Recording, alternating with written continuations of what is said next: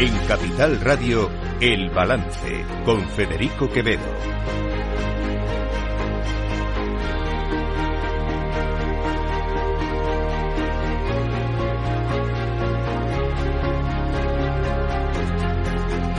Señoras y señores, buenas noches, bienvenidos este martes 3 de octubre de 2023, son las 8, una hora menos en las Islas Canarias, escuchan la sintonía de Capital Radio. Les invito a que nos acompañen desde ahora y hasta las 10 de la noche aquí en el Balance, donde vamos a contar toda la actualidad de esta jornada que tiene estos sonidos. Que ha aceptado el encargo del jefe del Estado, de Su Majestad el Rey, como candidato a ser investido presidente del Gobierno ante las Cortes Generales, ante el Congreso de los Diputados.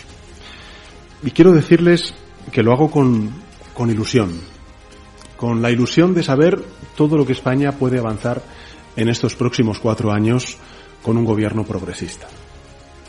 Y también lo hago siendo muy consciente de la enorme responsabilidad que la tarea de presidente del gobierno implica. Por tanto, me siento honrado y responsable ante el conjunto de la sociedad española. Pues eh, este era el momento en el que el presidente en funciones, el candidato del Partido Socialista, eh, anunciaba desde el Palacio de la Moncloa, por cierto, que esto es algo que se ha criticado mucho y, lo, y creo que es razonable esa crítica porque eh, no acudía al, despa al, despacho del rey en calidad de presidente en funciones, sino en calidad de candidato del Partido Socialista y por lo tanto lo lógico hubiese sido que la rueda de prensa de Pedro Sánchez se hubiera producido en el, al menos en el, Congreso de los Diputados y, o, en la sede del PSOE, pero lo lógico es que hubiese sido en, el, en, la sede del Congreso de los Diputados, que era lo más razonable y no desde el Palacio de la Moncloa. Esto ha generado muchas críticas, sobre todo en el entorno de los medios. Lo que también ha generado muchas críticas, quiero detenerme en esto, es el hecho de que el rey de España haya eh, tomado la decisión de eh,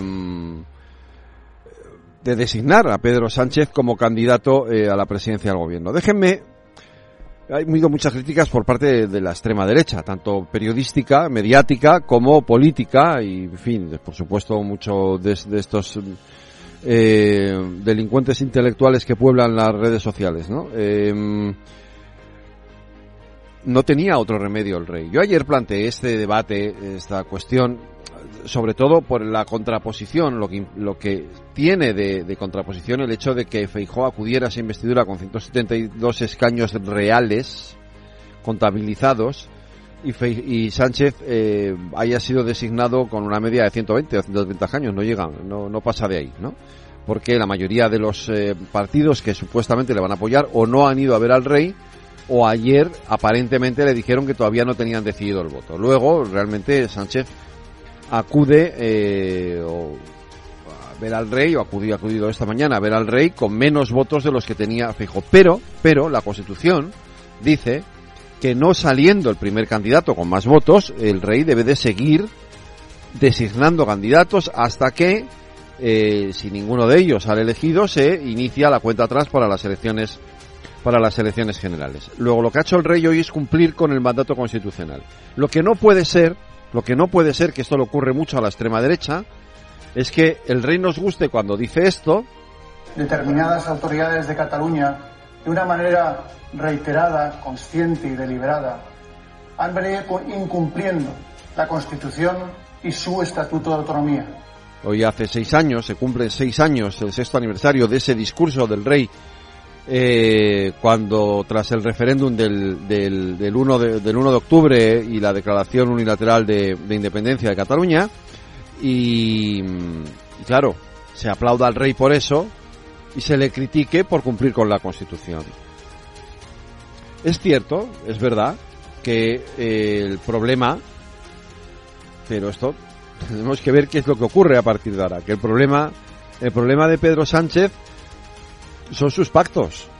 Lo que tiene que llevar ahora Pedro Sánchez al Congreso, ahora bien este tiempo de negociación, lo que tiene que llevar es un acuerdo, pactos con partidos que, eh, bueno, pues hicieron lo que hicieron en su momento. Es decir, eh, quisieron romper la unidad del país, atentaron contra la Constitución, dieron, quisieron dar una especie de golpe de Estado, no era literalmente un golpe de Estado en los términos en los que lo conocemos, como un levantamiento militar, pero sí un intento de subvertir el orden constitucional y desde ese punto de vista sí era un golpe de Estado. Y esos van a ser los socios de Pedro Sánchez. No es creíble, no es creíble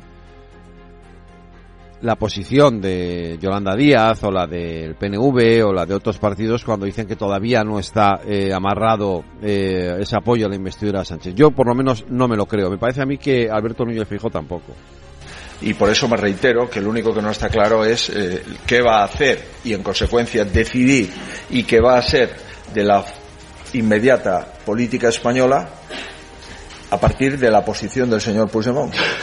Por tanto, estoy convencido que Sumar tiene un pacto y que Esquerra tiene un pacto, que Bildu le regala los votos, que eh, el bloque nacionalista galego le regala los votos. Por tanto, aquí volvemos otra vez a la casilla de salida. La primera que tuvimos aquí después de la conferencia o de la intervención del señor Puigdemont en Bruselas. Volvemos a estar exactamente donde estábamos. ¿Por qué? Porque no he aceptado los requisitos del señor Puigdemont. Bueno, eh, efectivamente volvemos a la casilla de salida. Y efectivamente, la gobernabilidad del país queda en manos de un prófugo de la justicia que vive en Waterloo, que odia a España y que lo que quiere es romperla y volver a hacer lo que se hizo eh, hace seis años, en aquel 1 de octubre del 2017. Esta es la realidad. Le guste o no le guste escucharlo, a Pedro Sánchez y a la gente del Partido Socialista, pero esta es la realidad. La gobernabilidad del país está en manos de Carles Puigdemont.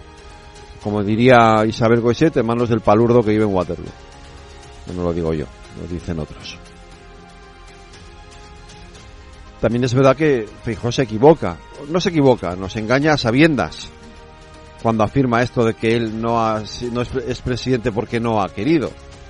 Si hemos renunciado a la presidencia al gobierno a falta de tres síes, comprenderán ustedes que eh, el nivel de soberbia o de ambición lo hemos superado hace mucho tiempo. Y no hay más ambición que servir a los ciudadanos y la soberbia es incompatible con el servicio público. Vamos a seguir trabajando, insisto, a disposición de nuestros principios que no van a cambiar por el hecho de haber tenido tres síes más o menos. Eso no vale la pena derogar los principios en los que uno cree. Bueno, la frase en sí misma es un tanto compleja. Eh, pero básicamente, Alberto Núñez Feijóo insiste en, en, decir que él no es presidente porque no ha querido acceder al chantaje de Puigdemont. No es verdad. Hay que explicarlo por activa y por pasiva. Si hubiese cedido al chantaje de, de Puigdemont, tampoco sería presidente porque entonces no tendría los votos ni de Vox, ni de UPN, etcétera.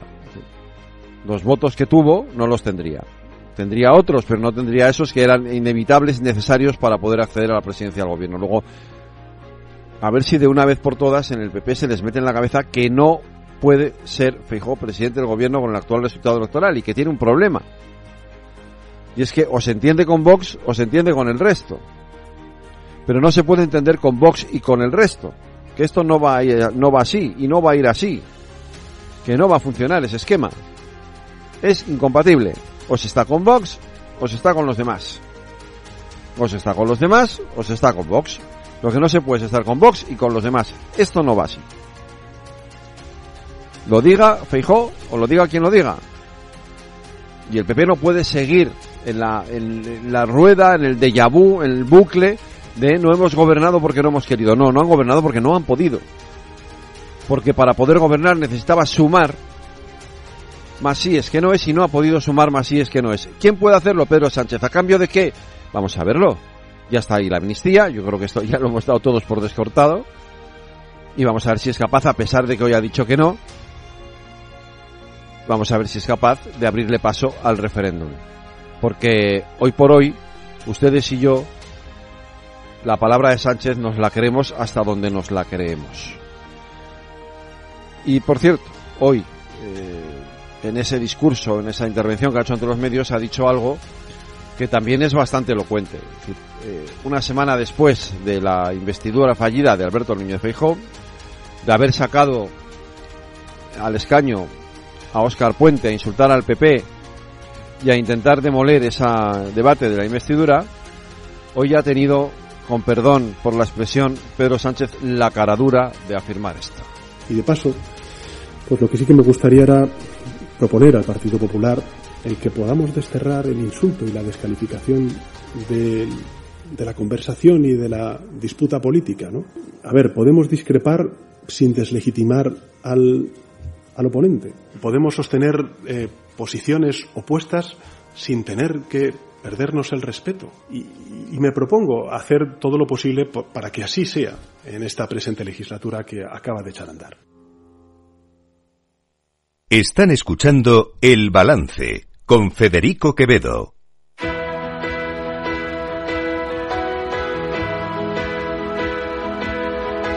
Las noticias de El Balance con Federico Quevedo, Aida Esquirej y Lorena Ruiz. Pues ya se lo hemos contado, Lorena Ruiz, buenas noches. Buenas noches. Pedro Sánchez, el rey, le ha propuesto como candidato a la presidencia del gobierno. Felipe VI ha propuesto al líder del PSOE para que se someta a un nuevo debate de investidura en el Congreso después de la derrota de Alberto Núñez Fijo. Así se lo ha comunicado a la presidenta del Congreso, Francina Armengol, que ha señalado que solo convocará un pleno de investidura cuando las negociaciones políticas estén maduras. En cuanto a los tiempos, están muy marcados y muy tasados. Eh, se tiene hasta el 27 de noviembre para poder eh, hacer posible esta investidura y, por tanto, yo trasladaré al candidato primero de todo la decisión que ha tomado Su Majestad el Rey y evidentemente escucharé uh, su propuesta de tiempos necesarios precisamente porque todos uh, creo que entendemos perfectamente que se trata de hacer ahora las negociaciones políticas oportunas para poder presentar una uh, investidura con los acuerdos suficientes. Sánchez tendrá hasta el 27 de noviembre para llegar a un acuerdo con Sumar con los partidos nacionalistas e independentistas y con la única diputada de coalición canaria. Una vez designado como candidato, Sánchez ha comparecido en la Moncloa donde ha declarado que acepta con responsabilidad e ilusión el encargo del rey asegurando que es la hora de la política y de la generosidad. Comparezco, como saben, ante ustedes para trasladarles que ha aceptado el encargo del jefe del Estado, de Su Majestad el Rey, como candidato a ser investido presidente del Gobierno ante las Cortes Generales, ante el Congreso de los Diputados. Y quiero decirles que lo hago con, con ilusión, con la ilusión de saber todo lo que España puede avanzar en estos próximos cuatro años con un gobierno progresista. Y también lo hago siendo muy consciente de la enorme responsabilidad que la tarea de presidente del Gobierno implica. Asimismo, ha anunciado que mañana mismo empezará las consultas con los demás partidos políticos, aunque ha renunciado a reunirse con Vox. Ha asegurado que tiene intención de hablar con el Partido Popular, aunque ya ha querido dejar claro que no lo hará para recabar su apoyo, aunque les ha emplazado a desterrar el insulto y la descalificación de la disputa política pues lo que sí que me gustaría era proponer al Partido Popular el que podamos desterrar el insulto y la descalificación de, de la conversación y de la disputa política. ¿no? A ver, podemos discrepar sin deslegitimar al, al oponente. Podemos sostener eh, posiciones opuestas sin tener que perdernos el respeto. Y, y me propongo hacer todo lo posible para que así sea en esta presente legislatura que acaba de echar a andar. No obstante, las negociaciones no serán solo para la investidura. La ministra de Hacienda, María Jesús Montero, ha asegurado que además tratarán de acordar los presupuestos generales para 2024 cuando la, la, investidura se ponga en marcha, se inicia un proceso que nosotros ya internamente estamos trabajando, estamos preparando con toda la documentación correspondiente, pero como usted bien decía, hay que llevar los objetivos de estabilidad, que son los que se votan en el Congreso de los Diputados y en el Senado, se informa del techo de gasto y posteriormente se articula el proyecto de presupuesto. Nuestra idea es llegar lo antes posible. Por su parte, Sánchez ha evitado hacer alusión directa a la amnistía, pero ha defendido la necesidad de generosidad para resolver el problema político en Cataluña y sacar adelante su investidura. No obstante, ha rechazado un posible referéndum, asegurando que es contrario a su palabra y a su acción y que de esa posición no se va a mover. No porque no solamente no lo contemple la Constitución, sino porque es contrario a lo que yo he defendido siempre, con mi palabra y con mi acción, un referéndum de autodeterminación. Y después de reunirse con Pedro Sánchez, el rey se ha reunido también con Alberto Núñez Fijo. El líder del Partido Popular ha asegurado tras el encuentro que Sánchez actualmente tiene menos apoyos de los que tenía hace un mes para ser investido como presidente. No obstante, ha trasladado su absoluto respeto a la decisión de Felipe VI y le ha comunicado al rey una valoración positiva de la investidura fallida. No obstante, ante la nueva candidatura ha augurado oscuras negociaciones, teatralización de la política y mentiras, haciendo referencia a las negociaciones opacas que a su juicio el líder del PSOE está manteniendo con las formaciones independentistas. Pues nos esperan oscuras negociaciones, nos espera una teatralización de la política y nos espera mentiras. Me temo que muchas. Se va a hablar más de sillones y de cargos que de los problemas de los ciudadanos, porque habrá muchas más cesiones a políticos que reformas que necesitan la mayoría de las familias y en las que no habrá institución gubernamental, principio democrático o recurso de todos los españoles que no sea susceptible de ser subastado. Feijo ha asegurado que prefiere una repetición de las elecciones en enero antes que antes que lo que ha calificado como el gobierno de la mentira, aunque a su juicio solo Puigdemont puede forzar que esto ocurra. ¿Puede haber nuevas elecciones? Por supuesto. ¿Quién las va a decidir? Los que deciden desde siempre, que es el independentismo catalán y muy especialmente el señor Puigdemont. El señor Sánchez es simplemente un actor de reparto en una obra que dirige el señor Puigdemont. Para Feijóo, Sánchez aspira a una presunta mayoría negativa que es contraria a la Constitución, al Estado de Derecho y a los intereses generales. Por ello, ha declarado que esperará a ver cómo avanzan las negociaciones para reeditar el peor gobierno de los últimos 40 años.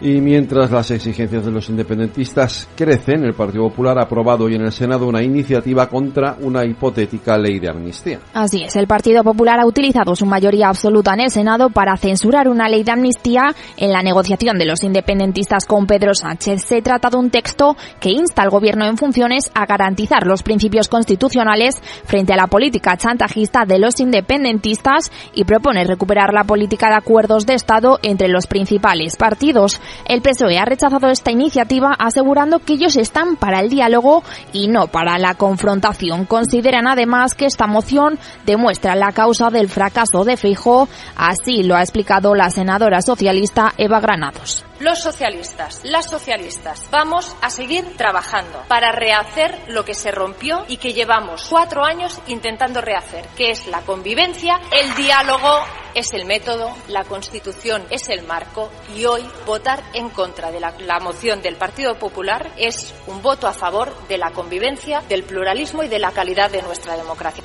Granados además ha acusado al presidente del Senado, Pedro Rollán, del Partido Popular, de realizar declaraciones partidistas en algunas entrevistas. Por ello ha realizado una queja formal en la que le insta a preservar la institucionalidad.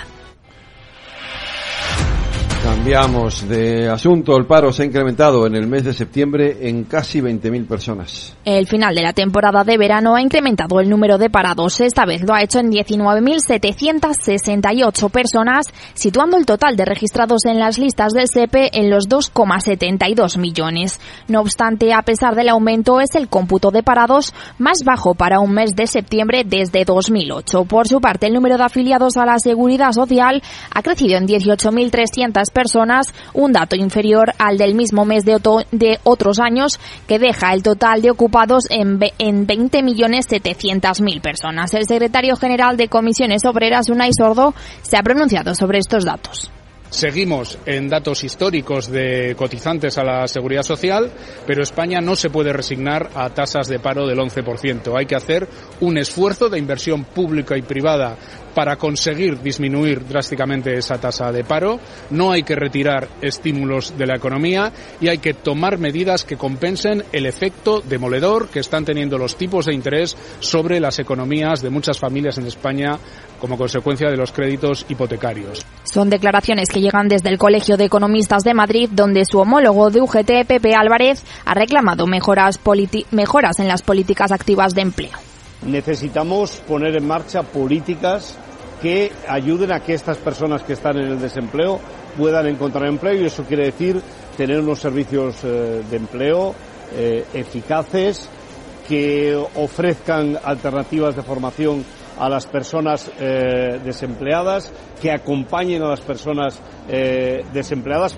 Por su parte, desde el Ministerio de Seguridad Social han destacado que el nivel actual de empleo supera en más de 1,3 millones al existente antes del inicio de la pandemia y han subrayado que en comparación con los grandes países europeos, la creación de empleo ha superado a la de Francia, Italia y Alemania desde la irrupción del COVID. Por su parte, la vicepresidenta segunda y ministra de Trabajo, Yolanda Díaz, ha señalado a través de su cuenta de Twitter que gracias a la reforma laboral, el mercado de trabajo cada vez es menos dependiente de los ciclos estacionales. Sin embargo, desde el Partido Popular han criticado que la mayor parte de los empleos que se han creado son contratos fijos discontinuos y a tiempo parcial, por lo que niegan que se haya mejorado su calidad a raíz de la reforma. Lo ha dicho su vicesecretario de Economía, Juan Bravo, en una entrevista para el 24 Horas siempre que se crea un puesto de trabajo es una buena noticia. Es decir, al final el objetivo nuestro de, un país tiene que ser cuanto más gente tenga la oportunidad de trabajar, mejor. ¿no? Vemos el dato de desempleo, importante, vemos el dato de afiliación, que crece bastante menos de lo que nos tenía acostumbrado,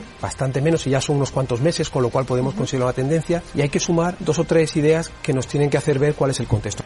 Es importante señalar que uno de los datos eh, más significativos de este dato de los datos del paro que se han conocido hoy es que la mayoría de los nuevos incorporaciones a la seguridad social son profesores a los que el propio gobierno, las propias administraciones públicas dieron de baja en el mes de junio para no tenerles que pagar las vacaciones de, verano durante el verano y luego los han vuelto a recontratar en el mes de septiembre. En fin, el Consejo de Ministros ha aprobado la subida salarial a los funcionarios. Se trata de una subida del 0,5% para la remuneración de los funcionarios que afecta a todos los empleados públicos. De media, este incremento será de unos 180 euros más al año y tendrá un coste para las arcas públicas de 791 millones de euros. La subida está ligada a la evolución del índice de precios de consumo armonizado de 2022 y al de septiembre de 2023 que fue del 3,2%. Así lo ha anunciado la ministra de Hacienda en funciones, María Jesús Montero y concretamente la medida aprobada recoge la subida adicional de hasta un 0,5% para todos los empleados públicos y con carácter retroactivo desde el 1 de enero, así como otros incrementos retributivos que ya son específicos Además, ha aprobado el incremento extra de los salarios de jueces fiscales y letrados de la Administración de Justicia, acordada después de meses de huelgas y negociaciones. Concretamente, consensuaron un aumento de las retribuciones de unos 450 euros al mes, al completar en tres tramos entre el pasado mayo y el 1 de junio de 2024. El Gobierno también ha aprobado ayudas de 332,3 millones de euros para ganaderos que se enmarcan dentro de las ayudas extraordinarias para compensar la situación provocada por la sequía y las condiciones derivadas de la guerra de Ucrania. Son ayudas que suponen el 94% del presupuesto asignado a esta línea de apoyo y que serán ingresadas en las cuentas bancarias de los ganaderos durante el mes de octubre.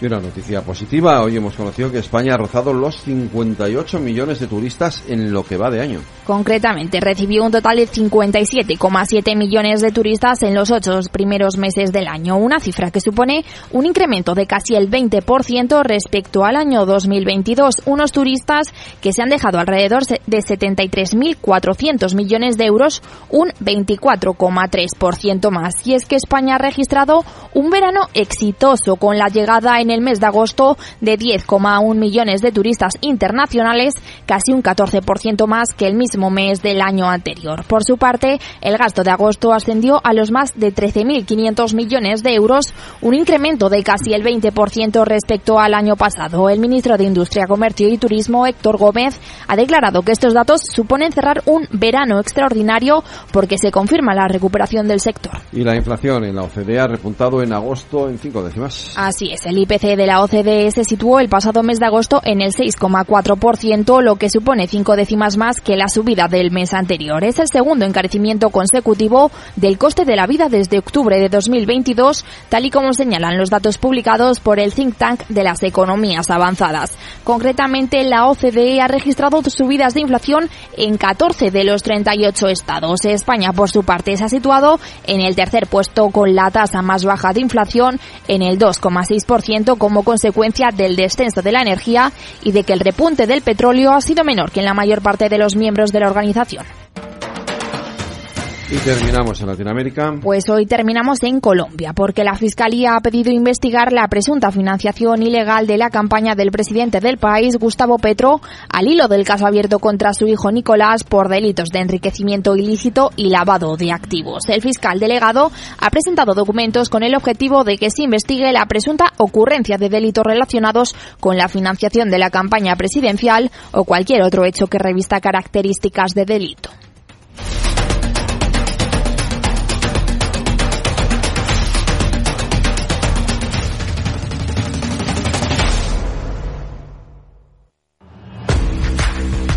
Oye, pensando cómo ahorrar en momentos como este con los precios por las nubes. Y todavía no conoces XTB, una nueva forma de invertir pensada para todos. Desde solo 5 euros y cero comisiones hasta 100.000 euros al mes para invertir en acciones y ETFs. Con XTB tu dinero está depositado en bancos españoles y tu broker es uno de los más respetados del mundo, regulado por la CNMV y los principales organismos internacionales. Y con oficina propia en Madrid desde el año 2008. Entra en xtb.com. Recuerda, xtb.com. A partir de 100.000 euros al mes, la comisión es del 0,2%, mínimo 10 euros. Invertir implica riesgos.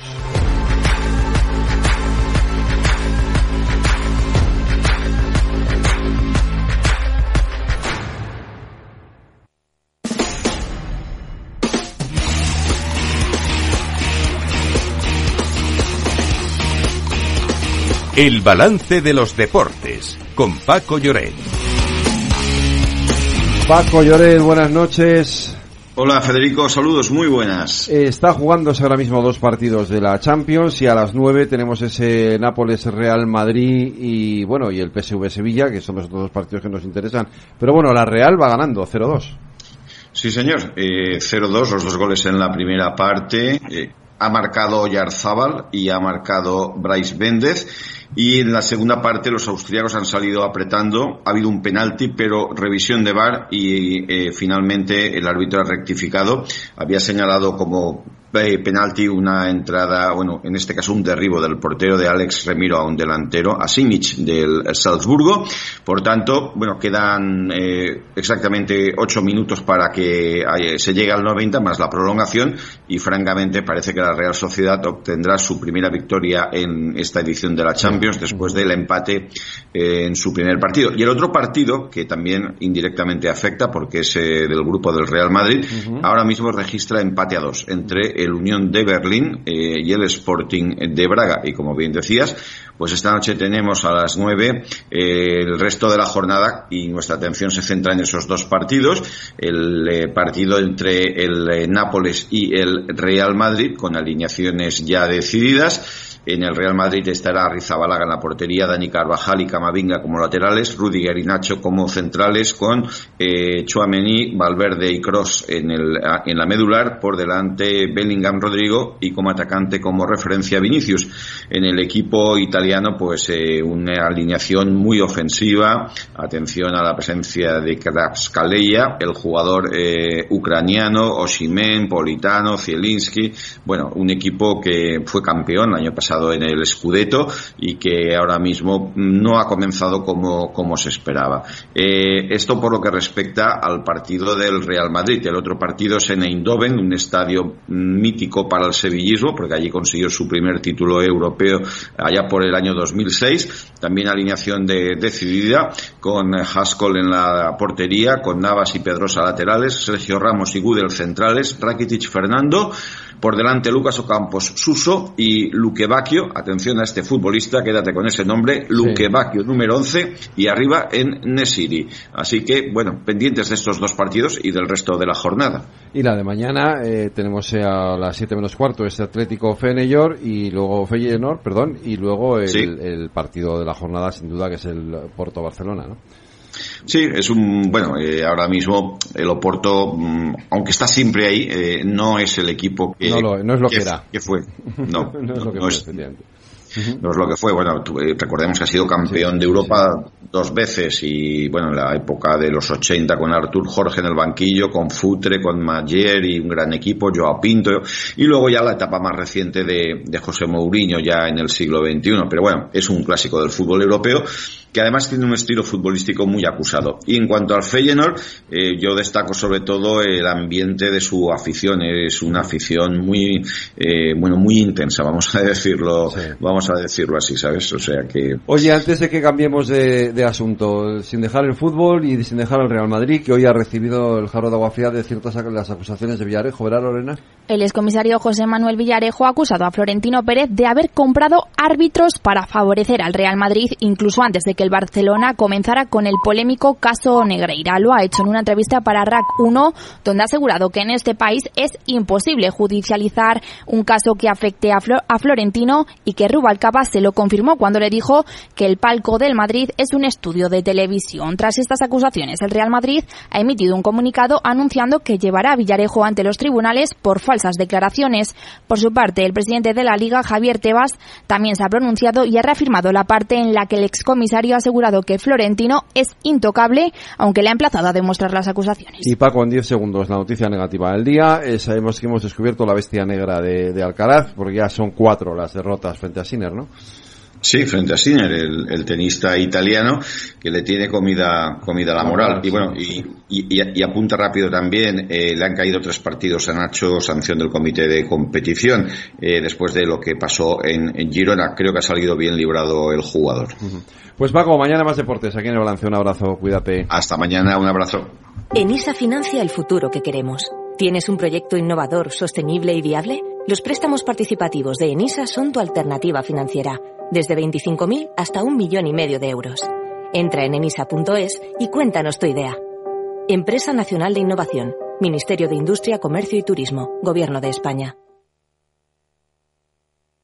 ¿Hartos de ser solo un número? Ser activista también es exigir un trato más personal. Es llamar a tu médico por su nombre y apellidos y que él sepa los tuyos. El activismo de la salud tiene nombre y apellido. DKV Personal Doctor.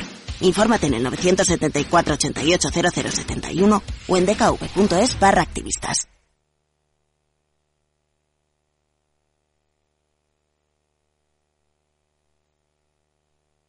Este es un mensaje para todos los oyentes de radio y es solo para decir gracias. Gracias por dedicarnos tres horas cada día. Gracias por escucharnos en casa, en el coche, en el trabajo, en un móvil o donde sea, en directo o en podcast. Gracias por tu fidelidad, porque gracias a ti, la radio sigue siendo un gran medio, el más creíble, en el que más confías y el que mejor te informa y entretiene. El medio del día a día, de la actualidad al instante y que te acompaña siempre estés donde estés. Radio Value, la Asociación de Radios Comerciales te da gracias a ti.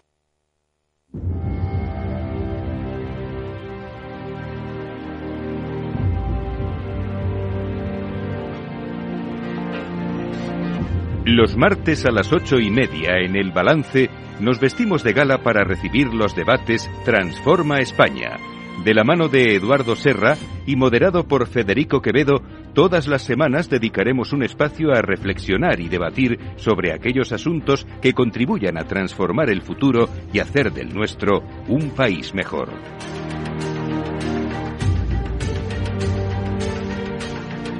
Pues en este reto que tenemos en estos debates Transforma España de convertir, hacer del nuestro un país mejor, eh, como ya les contamos al principio, de a la vuelta al verano, eh, tendríamos eh, dos nuevas secciones de los debates, dos subsecciones del debate Transforma España. Una sería la que ya teníamos el año pasado, esos jóvenes que transforman España. Y hoy inauguramos la otra que se llama Mujeres que transforman España. Con una especial atención a todo lo que afecta eh, a la mujer. Eh, Reyes. Eh, ahí estamos, con, nuestras mujeres que transforman España. la idea es bueno, Eduardo ha dicho, si son mujeres que transforman España, yo no pinto nada en el programa, así que solo mujeres en el programa. Claro, yo tampoco me voy. No, no, pero el presentador tenemos que tener. Y, y entonces hacemos el programa, bueno, pues con, con mujeres y mujeres muy interesantes y además este, este primer programa pues vamos a hablar de un tema muy importante que es la desigualdad de género en el ámbito del, de la empresa, ¿no? Eh, para ello hemos traído a tres personas pues muy relevantes en, este tema, que son porque pueden aportar cosas muy interesantes. Beatriz Saura Alberdi, que es abogada colegiada en el Ilustre Colegio de Abogados de Madrid, copresidenta de la sección de Compliance. Es doctora en Derecho, fue durante varios años profesora de la Universidad Miguel Hernández, dirigiendo el área de Derecho Civil y también ha sido letrada de la Administración de Justicia en la, en la Audiencia Nacional.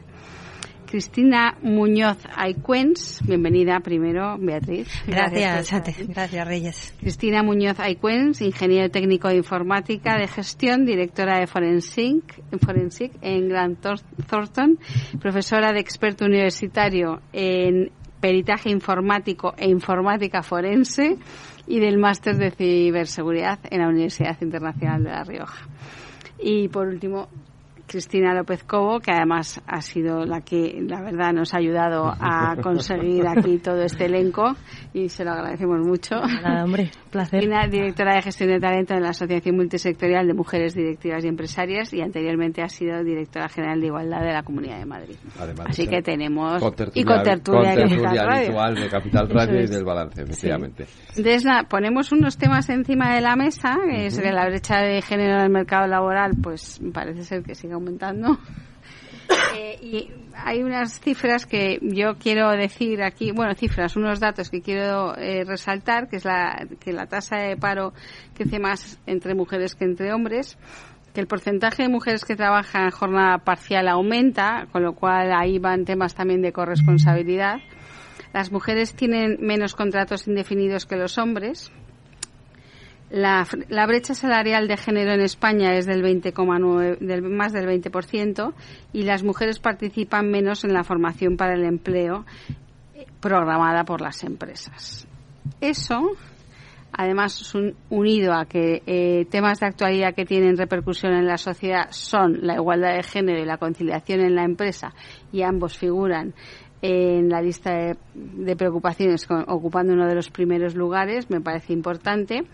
El sueldo y el ambiente laboral son los aspectos más valorados en el trabajo, eh, pero también la gestión del tiempo y la flexibilidad, aunque hay que reconocer que tras la pandemia la flexibilidad ha incrementado considerablemente. Y por último, parece ser que eh, en los países más ricos es donde más conciliación hay. Eh, países como Suecia, Noruega, Islandia, Estonia y Portugal ocupan los primeros puestos en materia de políticas de conciliación según en los países de la OCDE y en la Unión Europea. Y España está en la mitad de la tabla. O sea, hemos hecho cosas, pero quedan muchas cosas por hacer. Y con estos temas encima de la mesa, yo dejo a Federico y a nuestras contertulias que vamos a tener, un, yo creo, un programa interesante para hablar de todo esto y de muchas más cosas. Pues yo, Beatriz, Cristina y Cristina, eh, lo que lo que lo que solemos hacer primero siempre es que hacéis una primera intervención exponiendo un poquito la situación general de por cierto hemos conocido los datos de paro y ha crecido de nuevo el desempleo en, eh, la mujer y en los jóvenes. Eh, son los dos eh, ámbitos donde el desempleo crece más. Siempre es ahí en la mujer y en los jóvenes. Y bueno si queréis hacer una pequeña una primera intervención y ya luego vamos desgranando asuntos no eh, muy bien, pues a ver, en el tema de la corresponsabilidad, de la conciliación y de nuestra situación actual en España, efectivamente estaremos en un término medio, pero resulta muy insuficiente porque sí, es cierto que las cosas mejoran, pero, pero estamos muy lejos de, de que haya una verdadera igualdad. Y en, en circunstancias en las que tampoco parece que, que haya esta desigualdad, porque por ejemplo en el mundo de la abogacía, eh, pues cada profesional tiene su forma de trabajar, pero en despachos pequeños. Pero cuando tú te incorporas a un despacho grande, pues ya funcionan los parámetros de empresa y entonces ahí ya vas a la alta dirección, vas a los consejos de administración y bueno, ahora la Unión Europea está interviniendo, ya la CNMV tenía previsto eh, que exista un porcentaje obligatorio de mujeres que, tengan que, que participar, porque en realidad en esos puestos falta mucho eh, porcentaje de mujeres interviniendo. Entonces, por hacer una pequeña introducción, creo que en todas partes tenemos que mejorar y que aunque, por ejemplo, en la abogacía eh, depende de en qué posición, en qué despacho, en qué situación te encuentres. Es cierto que luego, en, en, por ejemplo, en el Colegio de la Abogacía, y en su momento yo me presenté a las elecciones en reacción a esto, cuando se celebró el año pasado el 425 aniversario de, nuestra institución, las mesas estaban compuestas en un 80%, 90% entre unas y otras por hombres. Y esto no se justifica porque ni la sociedad madrileña es así, ni la abogacía madrileña es así. Entonces, yo normalmente, y como copresidenta de la sección de compliance, y siempre que organizo una conferencia, busco mujeres, porque es cierto que, no sé, se es más fácil encontrar hombres o están más en el mercado y las mujeres, por lo menos en este ámbito, quizá estamos, eh, participamos menos, no sé cuál es el motivo. Pero cuando tú buscas mujeres y dices mis mesas van a tener siempre al menos el mismo número de mujeres y de hombres, terminas encontrando mujeres que a lo mejor no se han planteado participar en este tipo de charlas, ponencias y demás y que a raíz de que se atreven a ir a, una de ellas, pues luego entran en el círculo y es una forma también de ir tirando unas de otras para incorporarnos y que, y que haya más representación, que muchas veces es que mm, las personas ni se plantean en, en participar en jornadas en charlas y si tú lo incentivas, pues es una forma de, de ayudar y de que las personas se den cuenta o las mujeres se den cuenta de que es interesante y que puede ser muy satisfactorio participar en, en este tipo de actividades. Beatriz. Pues eh, a ver, yo la verdad es que, claro, al final estoy en un mundo tecnológico, ¿no? Y toda la vida he estado en, en mundo tecnológico y, y, siempre lo he dicho que desde, desde que yo empecé en todo esto éramos tan poquitas. Cuando yo entré en la carrera, eh, pues no sé si me promocionábamos como 200, de las cuales chicas debíamos de ser 10. Yo pensaba que esto había ido evolucionando, que las chicas habían empezado a, a, atrever más a hacer carreras STEM, pero bueno, yo sigo teniendo mucha relación con todos mis profesores de la universidad y sigo manteniendo contacto con ellos. Eh, y lo sorprendente es que no solo siguen siendo los porcentajes muy parecidos, sino que incluso van en, en decreciendo un poco, ¿no? Con lo cual, claro, es muy, muy difícil que haya cierta igualdad en cuanto a número de mujeres y hombres que se dedican a, a lo que nos dedicamos, ¿no? Eh, o sea, o a lo que me dedico yo, y es muy complicado. Este fin de semana justo he estado en un congreso que se ha, eh, que se ha creado específicamente para mujeres en el mundo ciber, que la verdad es que me, me hizo una ilusión tremenda llegar y ver de repente a, pues no sé si eran 30, 40 mujeres ahí expertas en ciberseguridad o que se querían formar en ciberseguridad, ¿no? Entonces es un pequeño pasito, pero, pero muy, o sea, un pequeño que, que, que tiene que ir incrementándose, ¿no? Y, y, un poco en relación con lo que decías, Bea, de, eh, sobre que las mujeres no dan conferencias, es cierto que si tú miras un poco todas las eh, grandes congresos que hay a nivel ciberseguridad o transformación digital o todo lo que está relacionado con nuevas tecnologías, eh, el 98% de los ponentes son hombres. Es, es increíble cómo las mujeres, como que, no sé si es que no nos atrevemos o que pensamos que, claro, con tanto hombre espectacular de bueno, ¿no? Que, que tiene unas famas estupendas, ¿no? En, en el mercado, eh, como que nos da un poco de cosa el decir, oye, voy a ir yo ahí a decir, digo, ¿quién me va a escuchar, ¿no? Al final que no sé por qué, porque luego es cierto que nos arrancamos y decimos, oye, pues no somos tan malas, ¿no? Como para poder, efectivamente. Y es una pena porque de verdad que hay muchísimas mujeres, en, eh, por lo menos en mi sector, ¿no? Que, que son muy buenas y lo que pasa es que no, no se atreven a, a, tirar para adelante, ¿no? O sea, Ahora hablaremos de todo esto, porque todavía a la mujer, a la propia mujer le cuesta también dar ese paso, ¿no? de, de, decir, no, es que yo soy igual, o sea, porque yo no voy a poder, qué tontería, ¿no? Es que no, lo piensa y dice, es absurdo pero ocurre. Bueno, eh, nada, yo la verdad que quería poner sobre la mesa algún dato más, eh, porque bueno, pues, eh, pues ahí navegando por internet, pues por ejemplo he encontrado el índice Closing Gap, que se, hace en colaboración con, lo realizan en colaboración con Pricewaterhouse, que es, que es bastante interesante, donde se entiende que el 100% es la paridad total. Entonces ellos dicen que en el 2020 estábamos en el 64,1%, o sea, nos faltaba, teníamos una brecha del 35,9%. Eh, en el 21 retrocedemos, que eso, esto fue por la pandemia, o sea que la pandemia afectó más en este sentido, en el ámbito de la igualdad, a mujeres que a hombres y ahora estamos volviendo a, niveles, eh, prepandemia en cuanto a brecha de género, estando en un 64,7 con una diferencia de, 1,4 eh, a favor nuestro, ¿no? a favor de la igualdad. Pero dice que para cerrar esa brecha nos quedan todavía 33 años, o sea que es verdad que en, en, materia legal hemos avanzado mucho, porque es verdad que tenemos ley de igualdad, la nueva ley de familias, que tienen sus cosas buenas también, eh, los convenios colectivos, en fin, o sea, tenemos ahí una serie de una serie de paquete de medidas que nos ayudan. Entonces la pregunta es qué es lo que pasa, porque eh, tenemos las, las herramientas, ¿no? Y entonces es verdad que, que, si lo pensamos normalmente, ese paquete de medidas que nos pueden ofrecer, quien se lo coge son las mujeres, pero en un 90% de las veces, o sea, las, las, eh, las excedencias por guarda legal, eh, las reducciones de jornada, las bajas por maternidad, etcétera, ¿no? Entonces, al final, eh, la conciliación tiene un sesgo para la mujer eh, bueno, pues que produce un efecto adverso en las empresas, que esto hay que planteárselo, ¿no? Y, y, ahí lo que tenemos que plantearnos es que no solo es eh, necesario eh, la conciliación, sino la corresponsabilidad en los hogares, o sea, que hay un tema cultural, o sea, conciliación en las empresas, corresponsabilidad en casa porque si no, eh, al final nos pasa eso, ¿no? Que se vuelve en nuestra contra en, vez de ayudarnos, ¿no?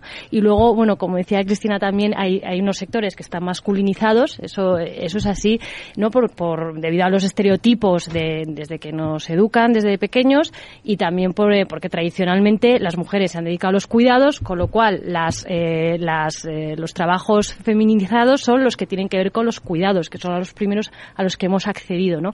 Pero bueno, yo creo que poco a poco eh, vamos conquistando también sectores masculinizados, ¿no? Que cuesta, pero bueno, ahí, ahí estamos, ¿no? Que tú, ahí, Cristina, la verdad que, que nos has dado ahí una visión eh, súper buena de, es, del verdad, tema. Es verdad que aunque que tú decías que a, que la mujer todavía le cuesta llegar a los, a los eh, puestos más, eh, más altos, y Beatriz ha, ha aspirado a la, a la, presidencia del colegio. Sí, yo, yo, yo, fui como un poco una loca, ¿no? ¿Eh? Pero es que... No, no, pero bien, no, es que tiene dije, que ser, ¿no? A ver, quiero hablar, ¿Eh? no me puedo callar, no puedo quejarme en casa a la hora de comer, decir que mal está todo.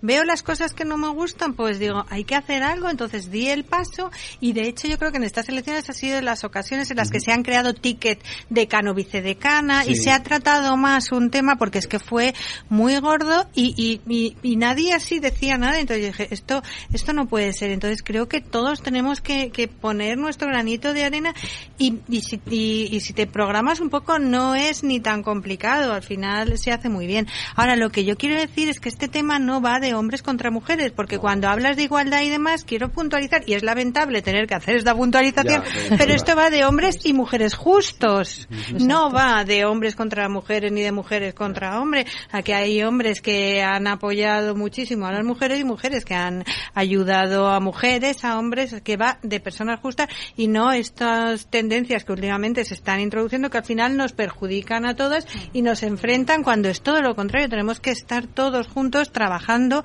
para mejorar y conseguir, pues eso, esta corresponsabilidad de la que tú estás hablando en el día a día y que no sea siempre la madre la que lleva a los niños al colegio, la que habla con los profesores y las que le lleva al médico, sino que todos, todos padres y madres estén corresponsabilizados en, en ese tema que al final es lo que más complica a la hora de ir a trabajar. Cuando tú tienes que ir al trabajo, tu marido también, y los niños no tienen colegio o se ponen enfermos y no tienes un apoyo, que no todo el mundo tiene un apoyo familiar o una empleada de hogar que puede ocuparse. Entonces, eso ahí es donde tiene que estar también el Estado, en darnos esa ayuda.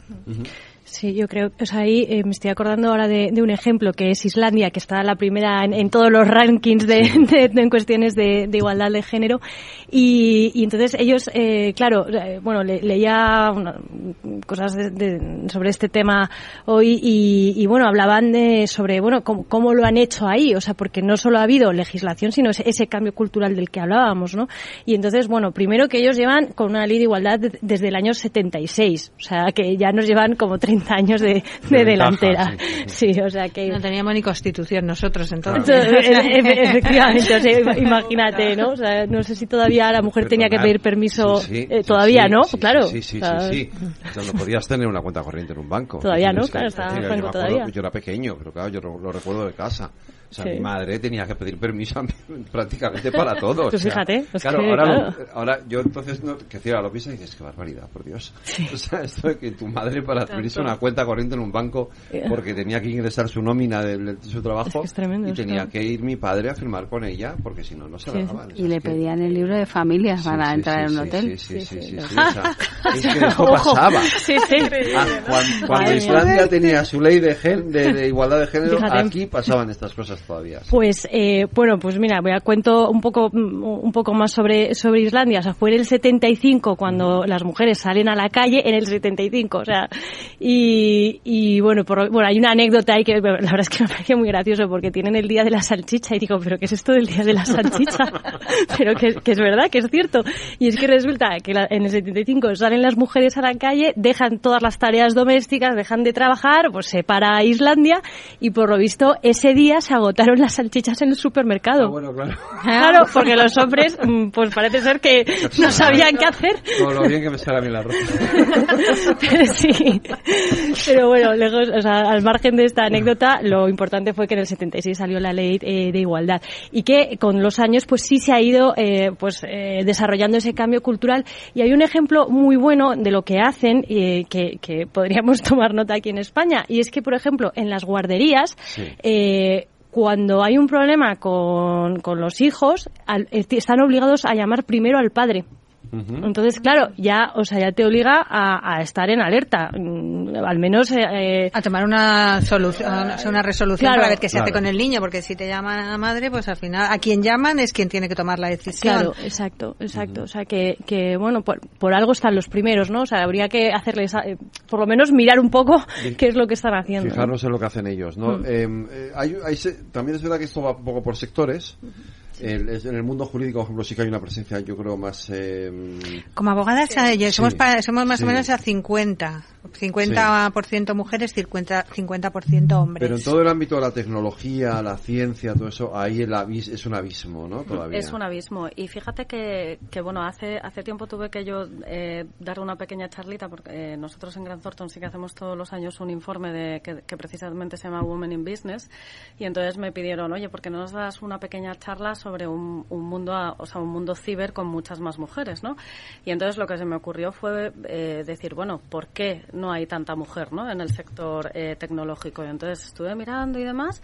Claro, si nosotros ahora mismo buscamos cuáles son los referentes en el mundo tecnológico, pues nos salen Elon Musk, eh, nos sale Bill Bezos Gates, Bill Gates, efectivamente, todo hombres, ¿no? Y, y resulta que hay muchísimas mujeres en el sector tecnológico que fueron pioneras en, en la informática, ¿no? Por ejemplo, incluso las primeras programadoras de la máquina ENIAC eh, eran unas eran mujeres, ¿no? Entonces es, es una pena que realmente ahora mismo no se vean eh, todos esos referentes, ¿no? Quizás es un poco lo que falta, ¿no? Para que las mujeres se arranquen un poco a meterse en mundos en el mundo tecnológico, en el mundo STEM en general, matemáticas, eh, tecnología, eh, telecomunicaciones, porque yo creo que al final si no vemos esos referentes no vemos nadie en el que nos podamos ver reflejados, ¿no? y, y ya os digo que es una pena que con la cantidad de mujeres que hay en el en, en sector, eh, por ejemplo, informática, que fueron muy pioneras, eh, las primeras eh, mujeres que crearon lenguajes de programación fueron mujeres, no fueron hombres, ¿no? Entonces es una pena que todo esto no se sepa, ¿no? Incluso hubo eh, la hermana María, que fue una de las primeras que, que, que generó un, un lenguaje de programación, Sí. ¿no? Y, y de hecho fue doctora, la primera doctora en informática, ¿no? O sea que, que es muy curioso, muchísimas mujeres que hubo y que si te vas a, a repasar esa historia de la tecnología y que hoy en día nadie lo sabe y, que tampoco se enseña, ¿no? Y también yo creo que si desde más pequeñitas nos enseñaran, ¿no? Pues lo que decíais, que al final muchas veces se nos, eh, se nos eh, dan papeles más de cuidar y del hogar y demás, si a lo mejor desde pequeñitas se nos enseñara que hay otras salidas, ¿no? Y que no pasa nada, porque yo siempre digo, a, a mí, diga, desde que era pequeñita siempre me ha gustado como trastear con las cosas, eh, tener esa, pues no sé, abrir un ordenador y mirar a ver qué es lo que había dentro, ¿no? Entonces, si quizás a lo mejor se nos dejara un poco más trastear con todo, eh, a lo mejor tendríamos esa más inquietud sobre estas carreras STEM y, habría más mujeres, no sé. Porque sí que es cierto que luego hay mucha mujer que, quizás más adentrados en su carrera de repente dicen que además se han dedicado a lo mejor a, o han estudiado temas más de psicología y, u otro tipo de carreras, que de repente ven un cambio y dicen, oye, pues es que a mí esto me gusta, ¿no? Y, y voy a hacer un cambio en mi carrera y de repente se meten a, a hacer más cosas tecnológicas que al final eh, todo lo que es, por ejemplo, ciberseguridad es un campo muy amplio, ¿no? Sí, por ejemplo, eh, yo siempre lo digo, creo que es un campo muy multidisciplinar y que hoy en día tiene que haber una mezcla entre pues toda la parte, por ejemplo, de comunicación, que es muy importante en temas de ciberseguridad, eh, toda la parte jurídica, por ejemplo. Hoy en día hay muchísima legislación y cada vez más que regula temas de inteligencia artificial, eh, de bueno, de todo, de planes de contingencias, de recuperación ante desastres y un montón de legislación que aplica a entidades financieras y otro tipo, que al final, por ejemplo, todo eso se necesita todo ese perfil jurídico, ¿no? Que no, no hace falta, y yo además siempre lo digo, yo siempre voy con mis tacones y, mi raya pintada, ¿no? No hace falta ser súper, súper friki para poder dedicarse a, un, a todos los temas tecnológicos, ¿no? O sea que... Sí, no hace falta llevar unos pantalones 20 tallas más grandes como en las películas. Hay veces que a lo mejor tenemos esa imagen de... Hacker. Claro, no sé. No, sí, es que esto es un trabajo normal y corriente. Normal y corriente, efectivamente. Es que es, vale, eso es lo que debería ser. Sí. Pero no sí, es. sí. Pero no es. No es que no sea, es decir, lo es, pero, pero sigue estando, sigue habiendo hay una barrera. Hay Esa una barrera, barrera.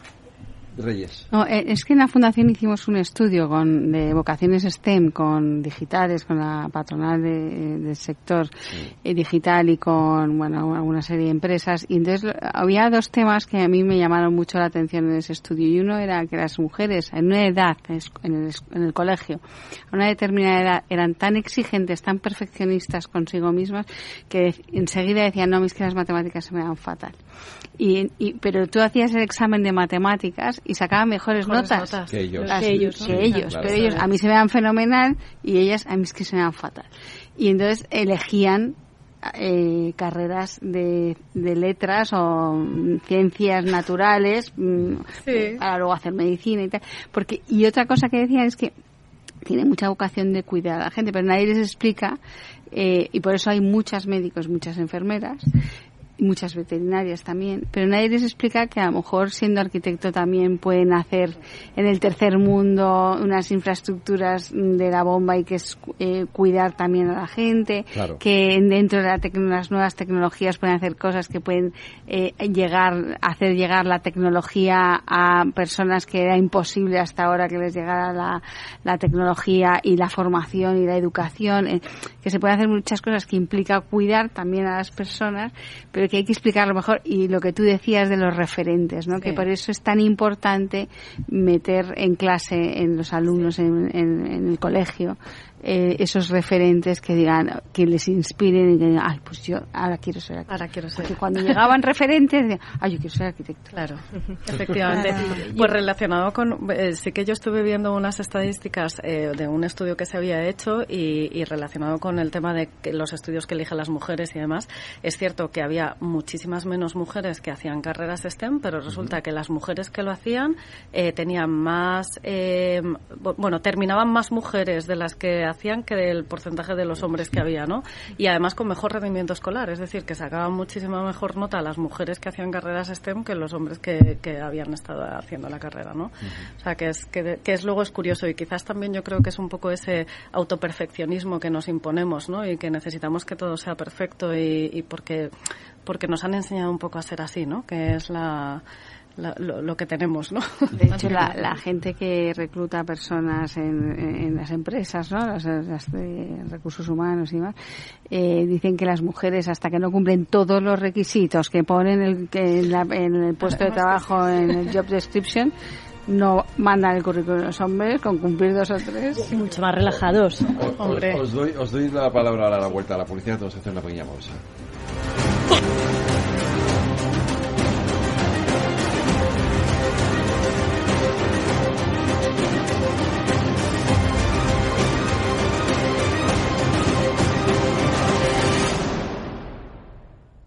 ¿Quieres cobrar por operar con tu dinero? Con DarwinX es posible y funciona así. Operas un universo de más de 1.500 instrumentos financieros en condiciones competitivas, con nuestro broker o a través de Interactive Brokers. Y aquí viene lo bueno. Mientras operas, construyes tu track record para nuestra gestora que te paga por tu éxito. Llevamos más de 10 años impulsando el talento. Hemos atraído más de 95 millones de dólares de capital inversor y pagamos a nuestros mejores traders cientos de miles de euros al año en comisiones de éxito. Darwinex, donde no pagas de más y cuanto mejor operas, más cobras. ¿A qué esperas? Tu capital está en riesgo. El rendimiento pasado no es una indicación de resultados futuros. Datos actualizados en agosto de 2023. Capital Radio, Madrid, 103.2 FM. Te quiero de colores. Te quiero libre. Te quiero vibrante, acogedora, fuerte y valerosa. Te quiero como eres. Madrid. Te quiero diversa. Madrid. Te quiero diversa. Comunidad de Madrid.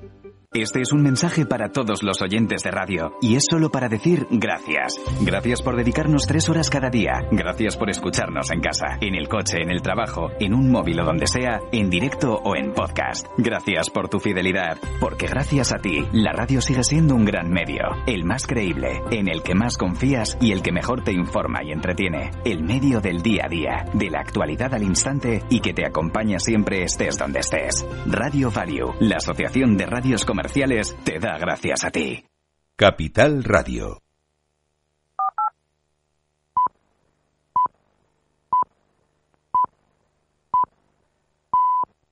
Transforma España.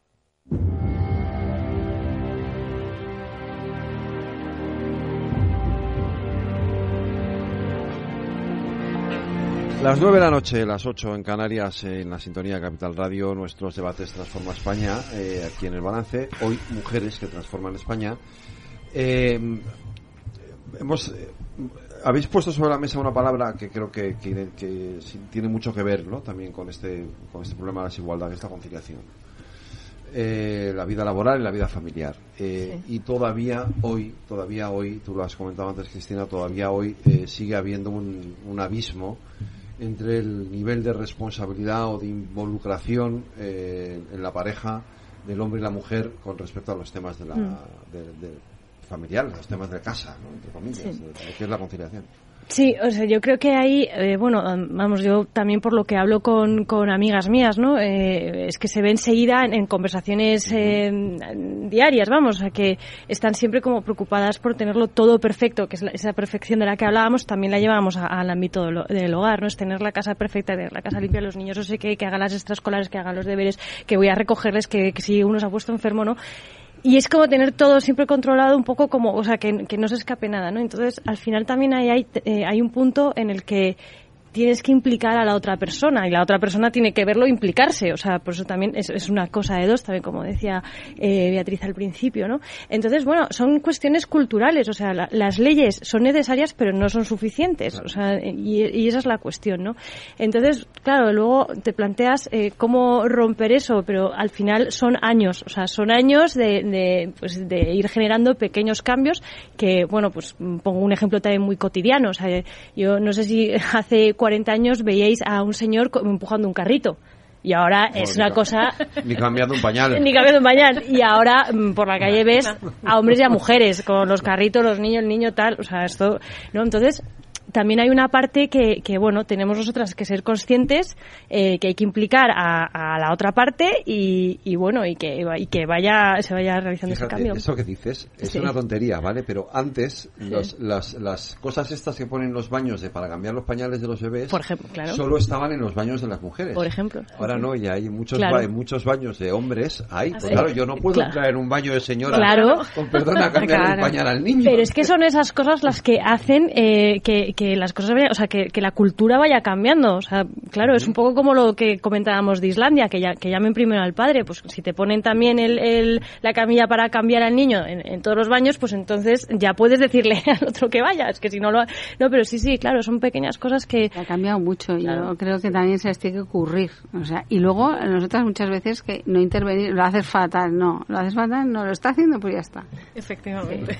No, yo es que creo que hay que hacer las cosas y perder el miedo. De hecho, yo eh, cuando me presenté a las elecciones pensé, ¿y si pierdo? ¿Qué fue lo que pasó? ¿qué va a pasar? Y al día siguiente dije, pues al día siguiente volveré a mi despacho, como el día anterior he hecho lo que he podido y ya está. Entonces creo que no tenemos que ser tan exigentes y ese sí que es un trabajo personal nuestro. Entonces si el niño va con la camiseta sin planchar, no pasa nada. Si tu pareja no lleva el jersey haciendo juego con el pantalón, no es cosa tuya, es cosa suya. Es verdad porque al final nos vamos echando encima es verdad, los es verdad. niños, los maridos, el trabajo y luego tenemos que ir divinas nosotras también. también- Y entonces, claro, eso es un te- una tensión que es imposible. Entonces, yo cada vez trabajo más en eso, en decir, me da exactamente igual. Y me levanto y hago una pregunta y me da igual que haya gente a la que le parezca que mi pregunta está mal porque yo tenía curiosidad y quería que me la contestaran. Entonces, creo que hay que funcionar así y yo cada vez, claro, pero me ha costado más de 50 años llegar a este momento, ¿eh? Pero yo lo recomiendo. Hay que, hay que asumir que lo mejor es enemigo de lo bueno. O, o sea, que es Claro, verdad por eso. que muchas veces esperamos esa perfección 100% y yo era muy, pues incluso en el trabajo, ¿no? De,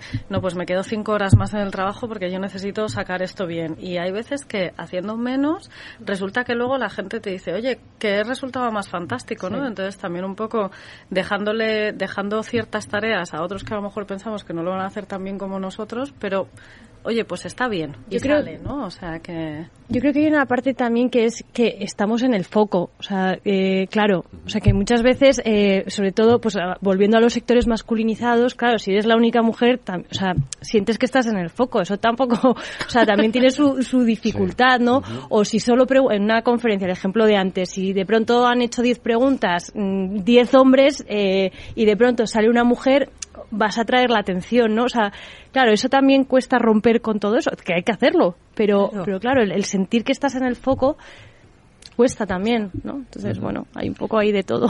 Eh, es evidente que la educación es fundamental, ¿no? Y eh, te digo por algo que habéis comentado ahora que me, me pareció curioso. ¿no? Claro, siempre hablamos de la educación en la educación a los chicos, a los niños, ¿no?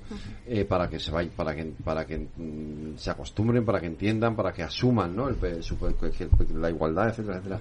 Pero a lo mejor la mujer también necesita un- una cierta educación para ir eh, re- retro- no retrocediendo, sino eh, dejando que la otra parte asuma efectivamente cosas que, que- o roles que hasta ahora estaban aparentemente reservados para la mujer y que, y, que a, y que a lo mejor también la mujer tiene que ir aprendiendo a, a desprenderse de ellos, ¿no? Que no es fácil. Que no es fácil, efectivamente. Pero sí, al final yo creo que todo esto es, es lo decíais antes también, es un poco equilibrio, ¿no? Y, y al final el, el ir un poco también, o sea, ceder todas las partes, ¿no? Al final es que además eso es como lo ideal para todo en general en la vida, ¿no? O sea, que pues eso, en las parejas lo mismo, hay que dar uno y el otro, ¿no? O sea, yo creo que al final es, es importante y efectivamente nosotras, que lo decíamos, somos las primeras que muchas veces no queremos dejar que otros hagan otras cosas o que pensamos que lo vamos a hacer mejor y entonces pues déjalo, ya lo hago yo, que, que tal. Y entonces pues al final claro que las mujeres también tenemos mucho mucho todavía por delante que aprender para, para también dejar, ¿no? Y, y ceder a, a ellos, ¿no? Sí, no, no, la educación, como decías, vamos, la educación de cuando, cuando los niños pues todavía son pequeños, ¿no? Eh, pues hay una cosa, eh, bueno, a mí que a mí me, me sorprende porque eh, intentamos eh, de alguna manera integrar a las niñas en, en las tareas eh, de los niños, o sea, voy a apuntar la robótica, a ver si le interesa, ¿no? O sea, un poco eh, todo el tema STEM y todo eso, pero tal vez al revés no se hace, o sea, implicar a los niños en las cuestiones que tienen que ver más con lo que tradicionalmente ha sido de las niñas, eso no se hace, ¿no? Entonces a lo mejor, o se hace menos, vamos. Entonces, eh, es un poco, lo digo por lo, por lo de los equilibrios que decías, ¿no? Es, es, y, mm, que esté todo el mundo integrado en todo y luego que cada uno libremente elija lo que le apetece hacer, pero que tengan todas las posibilidades todos, todo el abanico, tanto de una cosa como de otra. Claro, los juguetes de niño y de niña, que antes estaban muy marcados y ahora sigue habiendo juguetes de niño y de niña. Y si Entonces- una niña juega con el balón, ya le miran como diciendo, uy, un poco marimacho. Sí, claro. Sí, Yo decir ¿ya? que yo me pedía a los Reyes el Escaléctric. Claro. Si niño- María. Me divertía muchísimo. Pero Sí, pero yo se lo pedía y a mí no me lo traían. lo Porque era de, era de niños, era de niños. Te decía yo a ti, claro. ¿para qué quieres un escalestri? Ya me lo hace chulísimo. Mira que podía haber sido científica. Divertido. Todavía lo tengo, ¿eh? O sea que... sí. Claro, además, eh, Beatriz, vosotras sois tres hermanas, creo, Claro, ¿no? O sea, somos que todo no, no hay chicas, o sea, no hay chicos. claro, un- claro. un regalo absurdo. Los reyes no en ningún momento se plantearon. Claro, claro, yo, yo jugaba con el de mi hermano. para pero- tres niñas, o sea, era absurdo. No, no, claro, pero es que tiene, claro, o sea, no es lo mismo eh, ser solo mm, chicas que tener un hermano y que, bueno, al menos eh, algo algo tocas. Claro, pero siendo O que niñas, ser ¿eh? todos chicos, o sea, claro, la, la educación no es la misma. Es que, claro. Está cambiando, pero todavía no está Todavía del cuesta, todo ¿eh? Si- Si un cambiado. niño juega con muñecas, es, uy, Sí. ya, se- ya es... Ya menos. Ya. ¿cuán- ¿Cuántos niños ves jugando con un cochecito por la calle y sin embargo niñas sí que las ves con la sillita, con no sé qué, Mm. y sin embargo el papá lleva la silleta de su hijo, pero que el niño lleve, juegue con un muñeco y una silleta, mm, habéis visto muchos por la calle, no es frecuente, por tanto no estamos normalizando y el niño no está viendo al papá llevando la silleta como un ejemplo, la sillita con su hermano. Y en el ámbito de la empresa, la concili- quiero decir, ¿por, por qué cuesta tanto introducir la conciliación como una responsabilidad eh, compartida?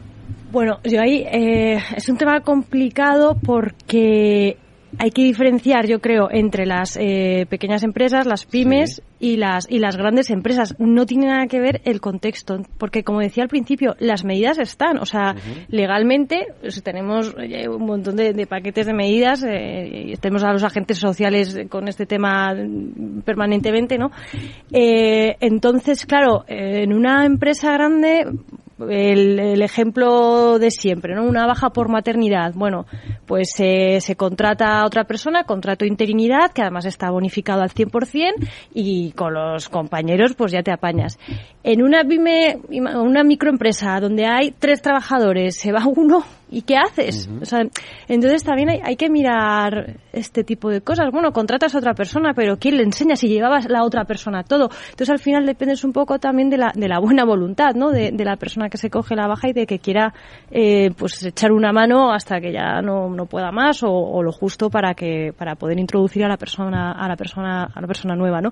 Entonces eh, ahí esa claro esa dificultad todavía no la hemos superado y todavía no hemos encontrado una solución, que es eh, claro, pero pero luego a ver so- soluciones hay, ¿no? Eh, al final, mm, bueno, eh, cambiando, o sea, no, no cambiando de tema, pero bueno, eh, llevándolo también al tema de- del sesgo del que hablábamos al principio, eh, el, el otro problema que hay es, como decíamos, que se cojan eh, todas las, que utilicen todas las herramientas disponibles las mujeres, ¿no? O sea, al final crea un sesgo que cuesta, a lo mejor cuesta más contratar a mujeres. Porque claro, dices, "Joder, se va a las pymes sobre todo, ¿no? Si se va a coger una baja, si se va a coger eh, la, la- la reducción de jornadas, si al final cuesta, ¿no? Entonces estaría bien vencer ese sesgo que, que yo creo que viene eh, a través de la corresponsabilidad, pues sería sería una buena solución, un buen empuje, ¿no? Y las Pero cuotas. Yo creo en las cuotas. Y de decir que cuando yo era joven me parecía lo peor. Yo decía, pero vamos a ver si las mujeres somos igual de buenas, porque tienen que darnos unas cuotas? Pues mira, yo no sé lo que pasa, pero no llegamos a la alta dirección. Entonces, si obligas a que haya unas cuotas, obligas a que determinadas mujeres participen en, en esos ámbitos y se demuestre y se conozca y se vea que funcionan fenomenal y que son unas profesionales estupendas. Pero hay que, hay que ofrecer y hay que, para acostumbrarnos a, a- a ver hombres y mujeres trabajando juntos también en esa alta dirección y para tener, como tú dices, esos referentes de grandes mujeres que están, pues eso, dirigiendo grandes empresas, ¿no? Pues como el Santander ahora, como en Zara, tres, pero de Zara, del Santander, pero luego, o sea, Sí, es, es o sea, es, es un porcentaje Nada, nada, es que en nuestra Irrisorio. mente ahí no hay más. O sea, no sé a ver qué referente se nos ocurre aparte de ese, entonces es muy limitado. Pero por eso hay que obligar a, a, a crear ese espacio, esa cuota para, para meter mujeres. No, es que si valen llegarán. Sí, pero lo que tú dices dentro de 30 años, que nosotros llevamos mucho retraso. Nosotras no queremos esperar 30 Claro, años. yo no, no, me niego, Yo, yo me niego. que también y el era- mundo no puede esperar 30 años. No, no España podemos, no no. debe esperar 30 años. No, no. Perdona. No, no, no, que estoy totalmente de acuerdo contigo y yo era de las contrarias a las cuotas porque yo decía, oye, que es que yo he trabajado muchísimo para merecerme el puesto que, que al que quiero llegar o al que aspiro, ¿no? Y ¿por qué no me lo voy a ganar por, por mis propios méritos? Hasta que escuché a una mujer diciendo que, que es que las cuotas son necesarias porque alguien tiene que ser las primeras, ¿no? Y, y si no se establece esa base de, de que haya esas mujeres en, en alta dirección y demás, pues nunca la va a haber, ¿no? Entonces, que tenemos que ser las primeras porque somos por cuota, pues bueno, yo al menos pues eh, cuando me toque eh, tendré la, la conciencia tranquila de que no solo es por una cuota, sino porque porque yo lo valgo, ¿no? Que, que se Pero este, este sido- esto que ha sido un debate, en fin, eh, sí, intenso, este de las cotas, Sí. yo siempre las defiendo por completo, es decir, porque tienes que romper de alguna manera la dinámica. Si no la rompes así, no la rompes, es decir, porque siempre se va a imponer el otro lado, ¿no? Eh, entonces, so- la única forma de romperla es estableciendo unas cuotas para que para que para que puedas para que de verdad puedas incorporar a la mujer en el ámbito laboral, ¿no? Eh, hasta- hasta- porque claro, las empresas, yo no sé si se, se llegan a comprometer o hasta qué punto se comprometen en este en ese mm, para hacer todo esto una realidad, ¿no? Claro, pues es, es un poco lo que comentábamos antes, o sea, que, que hay, pues unas se comprometen más en función de los recursos que tengan. Claro, las que las grandes empresas tienen más facilidades para comprometerse y para, eh, pues bueno, pues para desarrollar acciones en materia de responsabilidad social corporativa y, y a lo mejor se lo pides a la frutería de tu barrio y no le hables, o sea, ¿de qué me estás hablando? O sea, claro, o sea, que no se ponga enfermo nadie, por Dios, o sea, no, entonces eh, depende mucho eh, en qué ámbito estemos hablando dentro del, del mundo de la empresa, ¿no?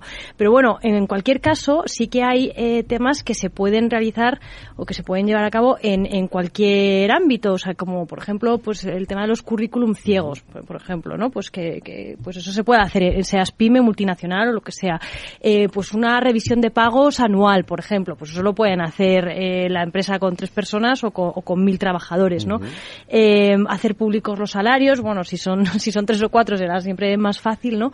Pero por ejemplo son bueno pues son pequeñas eh, cosas pues que, que sí que ayudan a, a que se vean las diferencias y oye a crear un poco de conciencia entre todos y decir oye ¿por qué esta persona que hace lo mismo que yo cobra más o cobra menos o, o qué está pasando, ¿no? Entonces bueno las empresas claro tienen que estas cosas las tienen que hacer es que si no empiezan eh, por ahí eh, difícilmente va a llegar Ya. luego a los hogares el resto, ¿no? O sea o es un poco todo. Sí, bueno, en mi empresa, por ejemplo, que sí que somos una consultora grande, eh, sí que se ha definido un comité de igualdad que, bueno, que está formado por, por una serie de personas, que entre ellos, pues hay gente que está en el comité de dirección. Y sí que sé que sea, vamos, creo que nos lo iban a presentar en un, a- a- vamos, en un plazo cortito, pero sí que sé que han hecho un plan de igualdad, pues que con una serie de medidas y que en principio, pues se va a empezar a, a- a llevar a cabo, porque es cierto que, claro, al final, eh, pues en el mundo de consultoría, lo de que los sueldos se sepan, eso es un poco delicado. Sí, es- es es Yo prefiero no saberlo porque Es, de- es delicado, no, no pero, cabe duda. pero Pero, tienes, pero claro. ¿tienes la garantía de que hay igualdad en eso? Claro. A ver, yo en mi departamento sé que sí. En, Sí. en, en mi departamento. En otros departamentos no, no, lo, que no lo tengo ese, es- claro. ese es otro de los temas. pero que es, pero sí que en mi departamento tengo claro que, que por categorías y demás tenemos. eh, Pero, unos por sueldos. ejemplo, los sueldos públicos, eh, eh, o sea, perdón, los salarios en el sector público eh, se, se publican, o sea, por la ley de transparencia y demás, o sea, que, Sí, que entonces, sí. ¿por qué no se va? Y no, y no pasa nada, o sea, sabemos qué qué cobra un diputado, sabemos qué cobra un ministro, un consejero, o sea, lo sabemos, no, no, y Lo- por qué no que se puede hacer es en la, que- en la empresa privada. A ver, yo entiendo que depende del sector y depende del tipo de empresa. Yo lo, lo que sí que pasa en consultoría es que al final también tú cobras un poco en base a lo que se genera y a lo que genera Sí. tu departamento y demás. Entonces te puede te puede ocurrir que, pues a lo mejor eh, yo soy directora, pero puede ser que otro director de otro área totalmente diferente igual cobre menos que yo. ¿Qué te puede pasar? Pues claro, también depende de tu negocio, de tu área, de lo que tú estés generando, de- depende de, de mu- muchas cosas. Claro, pues sería la parte objetiva, o sea, la parte que tú ganas eh, porque has eh, llevado a cabo un proyecto, o sea, esas comisiones o ese plus, eso no, claro, eso ya cada uno, ¿no? Pero, pero la parte que es objetiva, la parte que es fija, esa sería la que se podría eh, hacer pública y que, que a lo mejor todos tienen que partir de, de- de un mismo punto, ¿no? Luego ya cada uno... Bueno, yo creo que se parte siempre de un mismo punto. Vamos, por lo que yo sé en, en las, eh, además he estado en otras consultoras antes, el, el, el- según tú entras, cobran todo el mundo lo Sí. mismo. O sea, luego otra cosa es, según el rendimiento que tú tienes, lo que vas evolucionando, lo que te implicas en, en, Bueno, en tu propio claro, los departamento. variables. claro, Variables, y luego sí. aparte tienes tus variables que evidentemente dependen de, de, de lo que hayas hecho durante el año. ¿no? Yo creo que ahí es importante las evaluaciones del desempeño que, que en España todavía eh, pues eh, no están consolidadas, pero es un tema de recursos humanos porque también nos ha costado eh, modernizar la- la- los departamentos de recursos humanos, eh, porque por ejemplo en Estados Unidos esto se hace desde hace muchísimo tiempo, ¿no? Y es muy importante pues hacer esas evaluaciones anuales o incluso intermedias, eh, pues con un feedback en, en positivo para el trabajador, o sea, claro es que es, es que al final son muchas cosas, ¿no? Pero pero es generar ese esa cultura eh, que fomente la igualdad y al final ¿Cómo, ¿Cómo mides lo que estás eh, comentando? No, no, pero es que hay variables, entonces depende. Bueno, pero es que es, todo eso es medible. Entonces, si tú haces una evaluación del desempeño objetiva, pues más o menos eh, vas viendo cómo va todo el mundo. Cuando alguien te diga, no, es que yo cobro menos, no, mira, es que tu desempeño no es igual que el de esta persona, seas hombre o seas mujer. Una pregunta que os hago las cuatro. ¿Hay profesiones de hombres y profesiones de mujeres? Claro, o sea, no. No, hubo, un tiempo, hubo un tiempo en el que se decía, el fútbol es cosa de hombres. Claro, claro. Sí, sí, ya sí. Pues ya se ha visto que no, ¿no? Ya se ha visto que no. Si había alguna duda, últimamente ya sabemos que no. No, yo no creo que haya profesiones de mujeres y profesiones de hombres. O sea, es, yo creo que, que todos valemos para todos y nos lo proponemos, ¿no? Es una cuestión de prepararnos y de... Lo digo de otra forma. ¿Hay profesiones masculinizadas? Sí. Y, y, y, al revés también, feminizadas también. Efectivamente. Sí. Sí, bueno, decías tú antes, ¿no? Cuántas doctoras y enfermeras y, ¿no? Claro. y veterinarias hay, ¿no? Profesoras de primaria. Por ejemplo. Por ejemplo, sí, ¿no? sí. ¿No? Bueno, hay profesores de primaria, pero pero yo no yo tengo hijos Yo siempre pequeños. recuerdo profesoras. Siempre son profesoras. sí, ¿verdad? Mi, Sí, hijo, sí, sí. mi- mi hijo de 10 ha terminado primaria y nunca ha tenido un profesor. Ah, sí, Siempre- ok. Todas han sido Sí, ¿eh? profesoras. Fíjate, sí, sí. Qué curioso, ¿eh? Claro, siempre han sido profesoras. Todo, tutoras, tutoras, tutoras, tutoras, hasta que luego ya cuando estás en la ESO y en el bachillerato ya empiezas a tener tutores. Pero hasta que terminas la primaria son todo, por lo menos en mi colegio de mi hijo, son todo tutoras. Pero yo creo que es un poco lo que yo decía con, con la parte de las tecnologías. Es una falta de referentes. Es lo que yo solo recuerdo profesoras de pequeñas, entonces de, de pequeña. Entonces un chico que ha visto siempre que ha tenido profesoras, ¿qué va a decir? Uy, me voy a dedicar yo a ser profesor si son todo mujeres. No se le ocurre. es que no se le No se pasa le por la cabeza. A Vamos. yo O sea, no voy a ser loca. profesora, porque para él es la profesora y digo, Claro. no ser profesora, porque tendría que ser profesor y no me llaman. claro. Sí, sí, sí. El de educación física, mira, este sí que era profesor. Ese es profesor, claro, ese sí. Curiosamente, esa sí, parte sí. sí. sí, Es sí, el- sí. Bueno, ya, pero ves, esa es una profesión en la que ya empieza a haber más entrenadoras, o Sí. más- es un mundo, ahora lo vamos a hablar además con nuestro chico el chándal, es un mundo en el que ya la mujer se ha introducido de una manera mucho más. Pero hay otros, sin embargo, donde también cuesta Cuesta. Eh, romper esa romper esa barrera, ¿no? De decir, Mm. no, esto es una profesión, vale, es verdad que a lo mejor eh, eh, cargador de muelles, pues obviamente eh, por una cuestión de fuerza física, pues parece como más difícil, ¿no? Cuidado, Bueno, ¿eh? pero Ahora también hay que bueno, también. fuertes y hay que- máquinas, y hay máquinas que sustituyen, sí, claro. hay máquinas que sustituyen a los hombros, ya. Sí, sí, sí, sí, sí, sí. Pero bueno, yo, yo creo que también al final es lo que a lo mejor a mí me podía pasar al principio, cuando yo de repente empecé a trabajar y todo, solo estaba rodeada de hombres, dije, al principio también te da un poco como, "Pf, ¿qué hago yo aquí, no?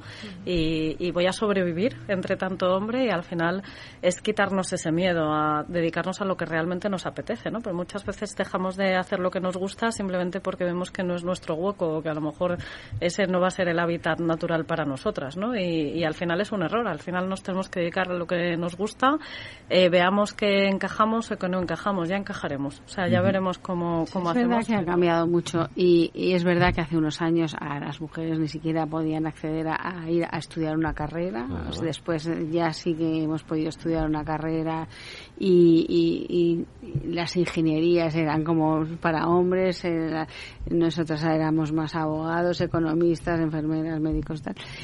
Pero es verdad que esa evolución sí que lleva a que los referentes vayan incrementando y ese es un camino que hay que seguir y que es lento pero que llegará. O sea que de repente habrá, igual que ya se ha igualado la cantidad de mujeres y hombres en, algunas carreras, pues llegará un momento en que se igualen todas. Yo estoy convencida. Lo que pasa es que es una evolución lenta y lo mismo a, puestos directivos. Es que nosotros nos incorporamos más tarde al, al mercado laboral.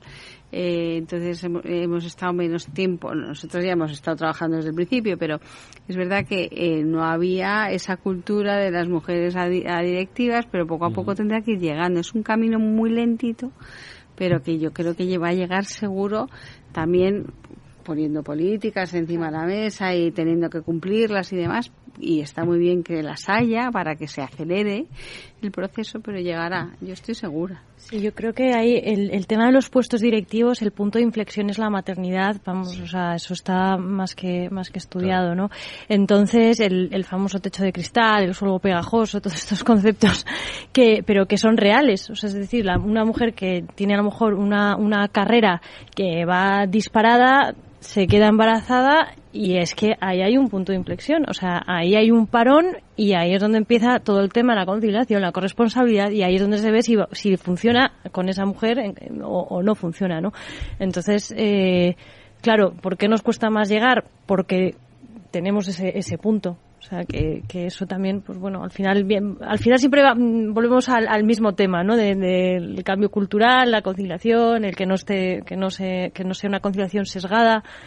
No, y el tema del cambio cultural también para el deporte que hemos hablado antes, claro. porque lo que cobran los futbolistas, que yo entiendo que venden camisetas, pero ¿por qué venden camisetas? Porque se ha promocionado siempre el fútbol masculino, pero el fútbol femenino ya hemos visto que es muy bueno. Pero además hay esquiadoras, hay karatecas, hay muchas mujeres que hace el mismo día yo creo que fue ganó una sí, una atleta, mujer, una atleta en marcha, medallas, ¿no? Sí. Dos medallas y hablamos mucho del tema que también, bueno, por el piquito y demás ha sido muy lamentable se ha hablado ¿verdad? mucho de, de, ese tema, pero ese día también hubo otra mujer sí, que obtuvo sí, dos medallas y, y, y, ha pasado como muy desapercibido. Yo pues porque un amigo sí. que se es así que se dedica al atletismo me dijo, oye, ¿tú te has dado cuenta de que este tema no han hablado nadie? Yo, pues tiene razón.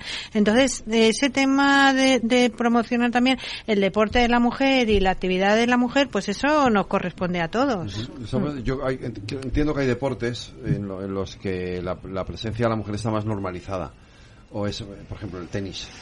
Sí. Hay grandes figuras del sí, tenis femeninas de que además uh -huh. arrasan, que decir, eh, y arrasan igual que puede arrasar un Pablo, un Rafa Nadal. Sí.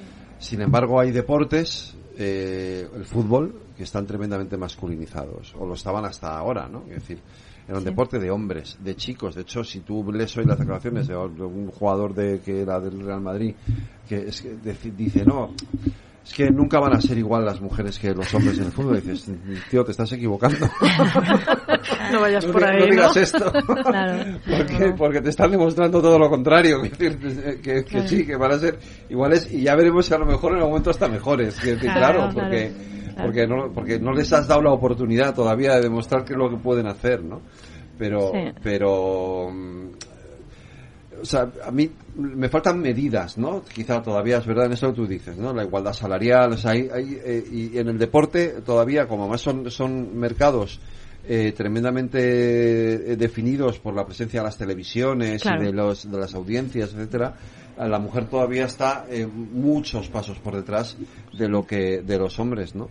Pero eso hay que corregirlo. No, han entrado, pero las mujeres futbolistas, pero han entrado por la puerta grande, porque uh -huh. es que no hace tantos años, que fue cuando ganaron el primer mundial la selección española masculina, y ahora de repente la, en nada la, la, más, la femenina también la obtenía, o sea, lo están haciendo muy bien y muy rápido las mujeres. Entonces uh -huh. hay que hay que promocionarlas y hay que ayudarlas para que se luzcan y sobre todo no lo harán igual, lo harán a su manera, que no tiene por qué ser ni mejor ni peor. O sea, cuando tú ves a una tenista maravillosa, pues no la comparas con Rafa Nadal, la comparas con ella misma y dices, me claro. encanta verla jugar y juega uh -huh. muy bien y no necesita que sea eh, la forma de jugar que han tenido siempre los hombres, no. Si es que las mujeres tenemos otra forma de hacer, bueno, es más, cada persona tiene una forma de hacer las cosas y no tiene por qué ser como siempre ha sido. Dejemos, veamos las otras posibilidades porque nos va a enriquecer, pero otra forma de hacer las cosas y, y, y dar oportunidad para que sean las mujeres. Uh -huh.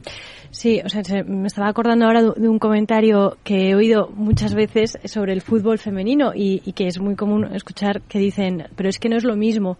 Nah, es fútbol femenino, pero no, no juegan igual, no es que no es lo mismo. Eso es mentira. O sea. eh, pues mira, no lo sé, pero ¿qué más da? O sea, en cualquier caso, ¿qué más da? Pues será como sea, pero pero es un deporte, pues bueno, pues que hay que promocionar no, igual. Hay que ver cómo juegan, o sea, o sea claro, o sea, Pero es un una pasada como juega. Fue súper Claro, emocionante. claro, sí, sí. Yo que no soy Pero futbolera lo vi y me encantó. Yo estaba emocionada y, Sí, y ya sí, te sí. digo que yo no veo fútbol, pero me pareció, pues eso, como el mundial masculino, emocionante. ¿eh? Sí, pero se di- ¿no lo habéis escuchado nunca? Sí, sea, ¿Verdad? sí, no, no mucho. Es que no Mucho. juegan igual, no tienen No es lo mis- mismo. no tienen la misma rapidez. Ya, no ya aprenderán a jugar como los chicos. Eso hubo un... Sí, bueno, que dijo, ya aprende, qué bien están Claro. aprendiendo a jugar como los chicos. Claro. Tuvo que disculparse, o sea, pedir disculpas luego. y Claro, por, lo menos ya piden disculpas, pero pero bueno, que hasta hasta ahora era como, ah, pues bueno, pues pues nada, pues pues bueno, pues ahí están haciendo lo que pueden, ¿no? O sea, casi que daban pena. O sea, que eso es lo que hay que, hay que superar. Esa, es- esa es Claro. la parte que efectivamente hay Claro. que superar, efectivamente. Pero es verdad, o sea, y, y con este tema, yo creo que ese tema sí que ha roto un poco muchas dinámicas, ¿no? Eh, todo lo que ha pasado con el tema del fútbol y etcétera. Y el deporte al final es algo que es muy visual, y entonces yo creo que, que, que permite o no o puede ayudar también a que muchas cosas cambien. Pues se nos ha acabado el tiempo. Qué rápido. Suele pasar, Beatriz, Sí, sí, sí, eh, sí. Cristina y Cristina. Sí. Eh, muchas gracias a los tres. A las tres y a ti, Reyes. La semana que viene Gracias, tenemos aquí gracias. más Transforma España. Gracias. Buenas noches. Muchas gracias. Lauri, decidido. La despedida la hacemos en Gandía. Prepara el bikini. Lauri, que en Gandía vive el ex de Jesse. Que nos vamos a Málaga. Lauri, que no. Que dan mal tiempo. A Bilbao. Pinchos y party. Lauri, una cosita. Que al final es despedida conjunta. Te hago administradora del grupo que no puedo más. En Renfe tenemos más de 1500 destinos para que siempre puedas llegar a donde quieras llegar. Nadie te da más. No todos los trenes son como Renfe. Renfe, tu tren. ¿Qué es ir más allá? Con Arval podrás llegar donde te propongas de la forma más sostenible y darle a tu empresa todas las soluciones de movilidad que necesite, asesorando con las mejores opciones de movilidad para las distintas necesidades de tu flota, con vehículos electrificados, bicicletas, coche compartido. Arval, la transición energética arranca aquí. Más información en arval.es. Si enciendo la radio, renta fija. Si abro el periódico, renta fija. Si entro en Internet, renta fija. Pero, ¿cómo aprovecho la oportunidad? En Renta 4 Banco te lo ponemos muy fácil. Letras del tesoro sin esperas, fondos de renta fija, un clic y una amplia gama de bonos a largo plazo. Todo con la facilidad y garantía del primer banco español especializado en inversión. Entra en r4.com o en cualquiera de nuestras oficinas y no dejes escapar la oportunidad. Renta 4 Banco. ¿Quieres más? El 28 de octubre de 2021 hubo un acontecimiento que lo cambiaría todo. Metaverse. The Metaverse. The metaverse. The metaverse. Metaverse. The Metaverse. Llega a Capital Radio la nueva temporada de Metaverso en la Frontera. Los lunes de dos y media a 3 de la tarde navegamos por la actualidad tecnológica, Web 3, Metaverso, inteligencia artificial y mucho más. Con Selena Niedbala. No te lo puedes perder, porque lo que pasa en el metaverso Se queda en el metaverso. Este es un mensaje para todos los oyentes de radio y es solo para decir gracias. Gracias por dedicarnos tres horas cada día. Gracias por escucharnos en casa, en el coche, en el trabajo, en un móvil o donde sea, en directo o en podcast. Gracias por tu fidelidad, porque gracias a ti, la radio sigue siendo un gran medio, el más creíble, en el que más confías y el que mejor te informa y entretiene. El medio del día a día, de la actualidad al instante y que te acompaña siempre estés donde estés. Radio Value, la Asociación de Radios Comerciales, te da gracias a ti. Valor Salud. Tiempo de salud. Su actualidad, sus personas, sus empresas. Todos los viernes a las 10 de la mañana en Capital Radio. Con Francisco García Cabello.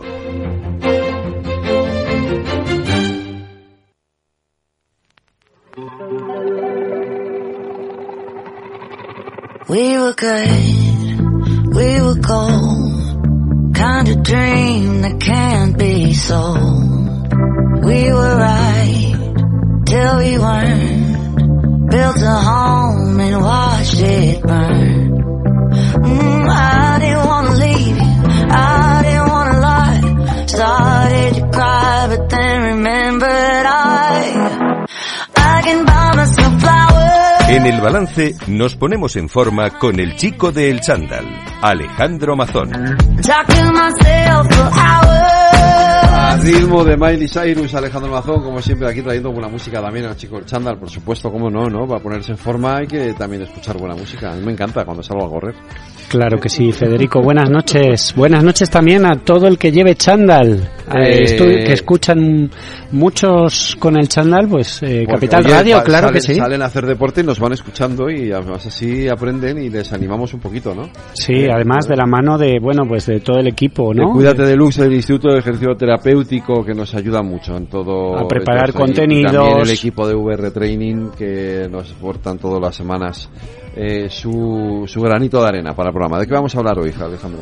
Bueno, pues como ya estuvimos viendo eh, por dónde empezar a ponernos en forma con el nuevo curso, la vuelta al cole, ¿verdad? Septiembre, la gente eh, pues eh, cae en la tentación muchas veces de apuntarse al gimnasio, de tener sus retos saludables.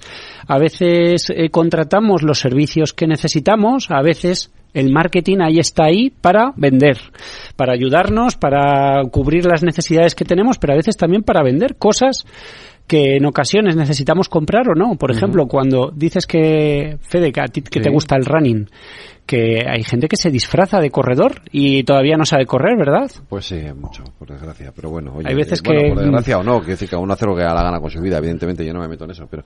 Hoy traemos pero- a una persona de confianza, una autoridad en la materia, entrenadora, pero que también sabe mucho de marketing, de comunicación, que está ayudando también al sector, a los entrenadores personales, al fitness. Nos va a contar un poco su punto de vista sobre todo esto, Muy bien. sobre dónde tenemos que también centrar, eh, bueno, pues la atención para poder consumir de una manera más responsable, más eficiente, ¿no?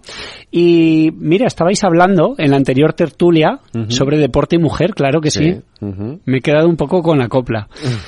Se estaba viendo, pues, eh, por, por ejemplo, los éxitos del atletismo, Sí. que hemos sido una potencia mundial gracias a que dos chicos han tenido cuatro oros, un hombre y una mujer. Sí, sí. Cuatro oros, dos, medallas atletas. cada uno, sí, sí. Claro, entonces, claro, la selección española de atletismo con cuatro metales de oro, pues suben el medallero en las posiciones de honor, ¿no? Y, y como deporte y mujer, pues en estos días yo creo que tenemos que dar una despedida, no triste en este caso, sino feliz, con alegría. Oye, el chico del Changendal lo voy a aprovechar hoy para esto, para dar un, un pequeño homenaje y dedicarle el programa a nuestra queridísima Lidia Valentín. Yo creo que mm, podría ser podríamos tener un debate sobre quién es la mejor deportista española de todos los tiempos y creo que Lidia Valentín estaría sobre la mesa. Eh, para que recordemos un poquito un oro olímpico, un- una plata olímpica y un bronce olímpico en tres Olimpiadas distintas, dos campeonatos del mundo y cuatro campeonatos de Europa en alterofilia. Eh, además, una chica que ha roto barreras, porque la alterofilia no estaba asociada a la imagen de una mujer, ni siquiera eh, estaba en todo caso asociada exclusivamente a la imagen de un forzudo, ¿no? Y es que Lidia eh, no solo es que haya metido a la mujer en la alterofilia, es que la alterofilia se ha convertido eh, totalmente femenina gracias a ella, gracias a su carisma, a su carácter, a su, a su imagen. Y creo que además es un, es un ejemplo de cómo un deportista también se convierte en marca, en marca, su propia marca personal, ¿no? Yo creo que lo vamos a hablar ahora pues con nuestra invitada. No sé si podemos ir saludándola. Pues no sé si la tenemos ya por ahí, creo que sí, ¿no? Hola, buenas noches. Hola Leti, ¿qué tal? Muy bien, encantada, ¿me escucháis bien? Te escuchamos, te escuchamos perfectamente. Como, como si estuviera en Barcelona, yo creo. O sea, pues igual, sí, como aquí al lado. Eh, Leti, a ver, Alejandro, Bueno, pues a Leti. claro, buenas noches Leti, gracias por estar con nosotros. Eh, pues con toda la confianza ha venido al chico del chándal a impartir un poquito de doctrina, claro que sí. Y fíjate, una profesional de las ciencias del deporte, ella es entrenadora, licenciada en ciencias del deporte, pero que eh, se ha ido vinculando, especializando y y sobre todo también eh, preparando académicamente a través de un MBA y de distintas formaciones en el mundo de la comunicación, del marketing y actualmente pues asesora en un proyecto que tiene de marca personal a bueno pues entrenadores y también eh, empresas del mundo del fitness, gimnasios y también me decías centros de estética y de belleza incluso llevando redes sociales y demás, ¿verdad, Leti? Correcto, sí, sí, ahí, ahí estamos. Es decir, que... En el día a día, ayudando, ayudando un poquito a, a la comunicación, porque todo lo que no decimos nadie se entera. Claro, y, Es- eh, a mí me lo vas a contar. que me dedico a esto también. Además que todo lo que tiene que ver con la salud, eh, bueno, pues siempre ha estado un poco en pelea con, eh, por un lado ha estado como la parte científica, la parte técnica, los que hemos ido a estudiar a la universidad y a, y- y a ver esos libros tan gordos de texto que no tenían ni una foto, ¿verdad? Y estar en el laboratorio y en la biblioteca todo el día, mientras había otros que, eh, otras personas o pseudoprofesionales que se lo montaban súper bien por las redes sociales o por internet, nos quitaban el territorio y tenían esa, esa, esa capacidad, ese conocimiento en el que no habíamos invertido tanto los técnicos y nos quita, y nos ganaban terreno. ¿Tú qué piensas de esto, Leti? A ver, no sé si estás ahí a favor o... Es. Yo, yo, más que dar mi opinión, yo quiero poner sobre la mesa un poquito una realidad. Y es que, sobre todo después de pandemia, se nos ha comido mucho terreno toda la gente que se maneja muy bien en comunicación y en redes sociales. Y aquí es donde sale eh, la persona que tiene una formación, como podemos tener nosotros, universitaria, de posgrados, de másters, que hemos estado más dedicados a lo mejor eh, en nuestro trabajo del día a día con clientes de entrenamiento que no en Ujú. centrarnos tanto en comunicar. Y ahí es donde empieza un poquito la pelea. Pero digo yo, si en vez de pelearnos nos ponemos a detectar que uno de nuestros puntos débiles del que nos están comiendo terreno es la comunicación, pues tendremos que saber que tendremos que integrar una pata más en nuestra formación. Estoy de es donde acuerdo. creo que está bastante la clave ahora. Muy bien. Oye, ¿y por qué? en vez de tirarnos, en vez de tirarnos piedras, vamos a intentar detectar qué es lo que los otros están haciendo bien para saber dónde nosotros podemos mejorar. Eso estoy totalmente de acuerdo. Es decir, que eh, a lo mejor lo que ocurre es que si me he dedicado tantos años a prepararme para ayudar a mejorar la salud de mis pacientes, de mis clientes, a curar su sobrepeso, su obesidad, sus dolores, y no soy capaz de venderme bien y me supera una persona peor preparada, entonces es que tengo ahí una carencia, ¿no? Y me lo tengo que hacer mirar, claro, que Claro. sí. La, la verdad es que eso por un lado al profesional, pero luego al, al paciente, al cliente, al usuario final, yo creo que eh, me- mm, lo lamento también por él, porque le queda un producto peor para comprar si cae en, en un marketing más atractivo, ¿no? Sí, correcto. O sea, el cliente final no tiene por qué saber cuál es el bueno y cuál es el malo.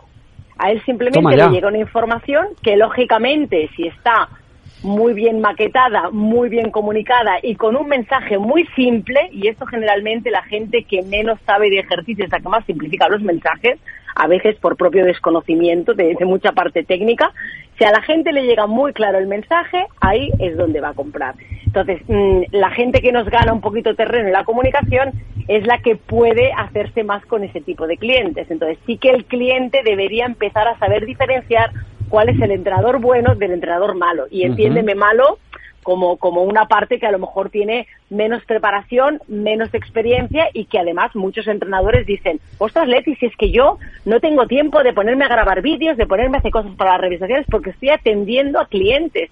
Y digo, me parece muy bien, pero es que en el tiempo que tú atiendes a clientes, otra persona está llegando a muchísima más gente. En el tiempo que tú atiendes a un cliente de entrenamiento, otra persona es probable que esté vendiendo no sé cuántos programas online porque ha grabado tres vídeos. Sí. Y esto es una realidad.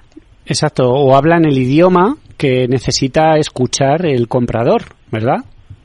Correcto, correcto, sí, porque esto también nos pasa. Normalmente em, tenemos, no voy a decir ese exceso de profesionalidad, pero sí que nos cuesta mucho expresar o acotar demasiado el mensaje. Entonces empezamos a darle unas vueltas. Queremos justificarnos tanto como si le fuéramos a explicar las cosas que decimos en redes sociales a otro colega nuestro de profesión, que nos va a entender y nos ponemos en su idioma y es imposible que la señora Ana, el señor Pepe o, Juanita pues pueda entendernos. Entonces en nuestro mensaje no les va a llegar. Y si no les llega parece que no hables para ellos y difícilmente va a dar este paso en intentar preguntar qué le estás ofreciendo. Ajá. Oye, antes de que nos vayamos al laboratorio, Leti, algunos tips para cualquier eh, usuario que nos esté escuchando, cualquier oyente, que yo sé que están deseando ponerse el chándal aquí en Capital Radio, que quiera eh, encontrar a, alguien que le ayude, ¿no? A un referente, a un entrenador o tal, y no sepa por dónde empezar, para detectar si es, como tú dices, de los buenos o no. Yo primero diría eh, que se fijen primero en su parte de formación, diría varias patas, ¿vale? Voy a decir cuatro concretamente. La parte curricular, o sea, que tenga una formación que no solamente esté reglada y pueda ejercer como tal, que en las diferentes comunidades hay una regulación profesional, sino que esté actualizado. Eso por un lado, la formación. Por otro lado, la experiencia. Lógicamente, una persona que ha tocado más casos, Ya. pues va a tener más experiencia, se va a saber desenvolver y adaptar más a ti. Luego, las opiniones. No es solo importante lo que ese entrenador dice que hace, sino lo que los otros dicen ese entrenador hace. Las Ajá. opiniones son muy importantes y es de lo que se fía la gente. Y por último, que no menos importante, sobre todo como va el mundo ahora, es la especialización. ¿Qué estás buscando tú? Un especialista en obesidad, un especialista en molestias de espalda, un especialista en preparación física para maratones. La especialización es muy clave ahora. A ver, Leti, pero te has dejado una que es la más importante. Yo creo que lo más importante a la hora de contratar un entrenador es el tamaño de que tiene de sus músculos, ¿o no? Que es un poco lo que, lo que al final premia a mucha gente. Es, decir, o si tie- o si- lamentablemente es eso. lamentable- sí, sí, sí, sí, ¿Cómo son los bíceps y la tableta, no? Claro, si mientras yo me quiero poner como O- él, la o- gente o- se fija o- mucho o en si eso. Tiene un vientre planísimo, eh, en el caso de las chicas. Eh, claro, es verdad, o los glúteos. qué o pena, ¿verdad? ¿no? Qué Es pena. verdad, pero al final Sí. te fijas en el físico. Esto es una A desgracia, ver, pero hay, es así, hay que ¿no? decir, hay que decir que sí. Sí. que deberíamos ser ejemplo de lo que nosotros estamos vendiendo. Es Bueno, como lógico. si yo, Estoy de tengo acuerdo. Marca Sí. personal, tengo una marca personal fatal trabajada, ¿no? Digo, pues, ¿qué estoy explicando? Sí que es verdad que deberíamos, eh, pues, un poquito, pues, pues, con el ejemplo, ir, ir, ir, pues, mostrando todo aquello que nosotros estamos predicando, que es lo que nos pueden contratar. Sí que es verdad que hay una parte, no nos engañemos, eh, tanto en nuestro sector del entrenamiento como en el sector de la nutrición, que es muy atractiva la parte de la imagen. Al final hay una parte de estética que sí que vendemos. No nos olvidemos que muchas veces hemos comentado hace años, ostras, es que tal doctor vas, en la época que se podía todavía fumar en, en- en los despachos, no en su consulta, y dices, Dios mío, me está diciendo esto. Entonces, hay una parte que no nos debemos fijar en el tamaño de sus músculos, pero sí que hay marcas que con su físico generan atracción. Y esto también es impepinable. Igual que nos ha pasado en los gimnasios o cuando uno Sí. trabaja de cara al público y tiene que dar un poco esa imagen. Sí, Esto estoy de acuerdo que parece No creo una- que deber- debiera ser de los, de los puntos clave, pero se tiene en cuenta a veces, sí. Claro, Leti, yo, yo estoy a favor, es un debate recurrente en nuestro sector, por supuesto, y es un acto de coherencia consumir el producto que tú mismo vendes, ¿no? Eh, eh, Correcto, partiendo de esa base. correcto. Pero sí que es verdad que eh, se ha banalizado eh, la utilidad que puede tener en, eh, en- en- o en la- el alcance de toda la utilidad que puede tener para ti, para el cambiarte la vida, eh, el ejercicio físico y que solo se lleva simplemente a mm, esa operación bikini o a mejorar mi, mm, es decir, a lucir palmito, ¿no? Y es una A lástima. ver, que también es que también es muy respetable, es decir, que cada uno lo ha- haga por el objetivo que quiera. Sí, sí, y, y de hecho es tan bueno el ejercicio físico y funciona Claro. tanto que si vienes solo para ponerte guapo, te va a mejorar también Claro, la salud. O sea que encima. en cualquier caso, sí, pero que nosotros mismos lo vendamos por ahí, creo que no hemos sabido captar la atención. Por ejemplo, en un mercado ahora emergente de las pastillas de adelgazar. Ahora empieza a haber una serie de fármacos que van a adelgazar. ¿Y sabes qué vamos a ver hoy en base a eso, Leti? Tenemos un laboratorio del Chandal de VR Training que nos va a hablar sobre la mitocondria, que creo que tiene mucha relación. Son unos segundos, escucha. Muy buenas, un día más en el laboratorio del Chandal.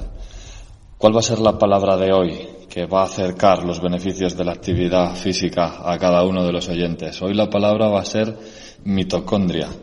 ¿Qué es una mitocondria? Es un orgánulo que se encuentra en nuestras células.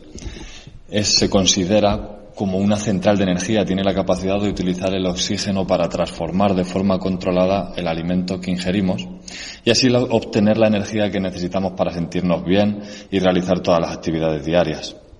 ¿Qué ocurre? Que las mitocondrias también no solo se encargan de producir energía, sino que también nos protegen de muchas enfermedades.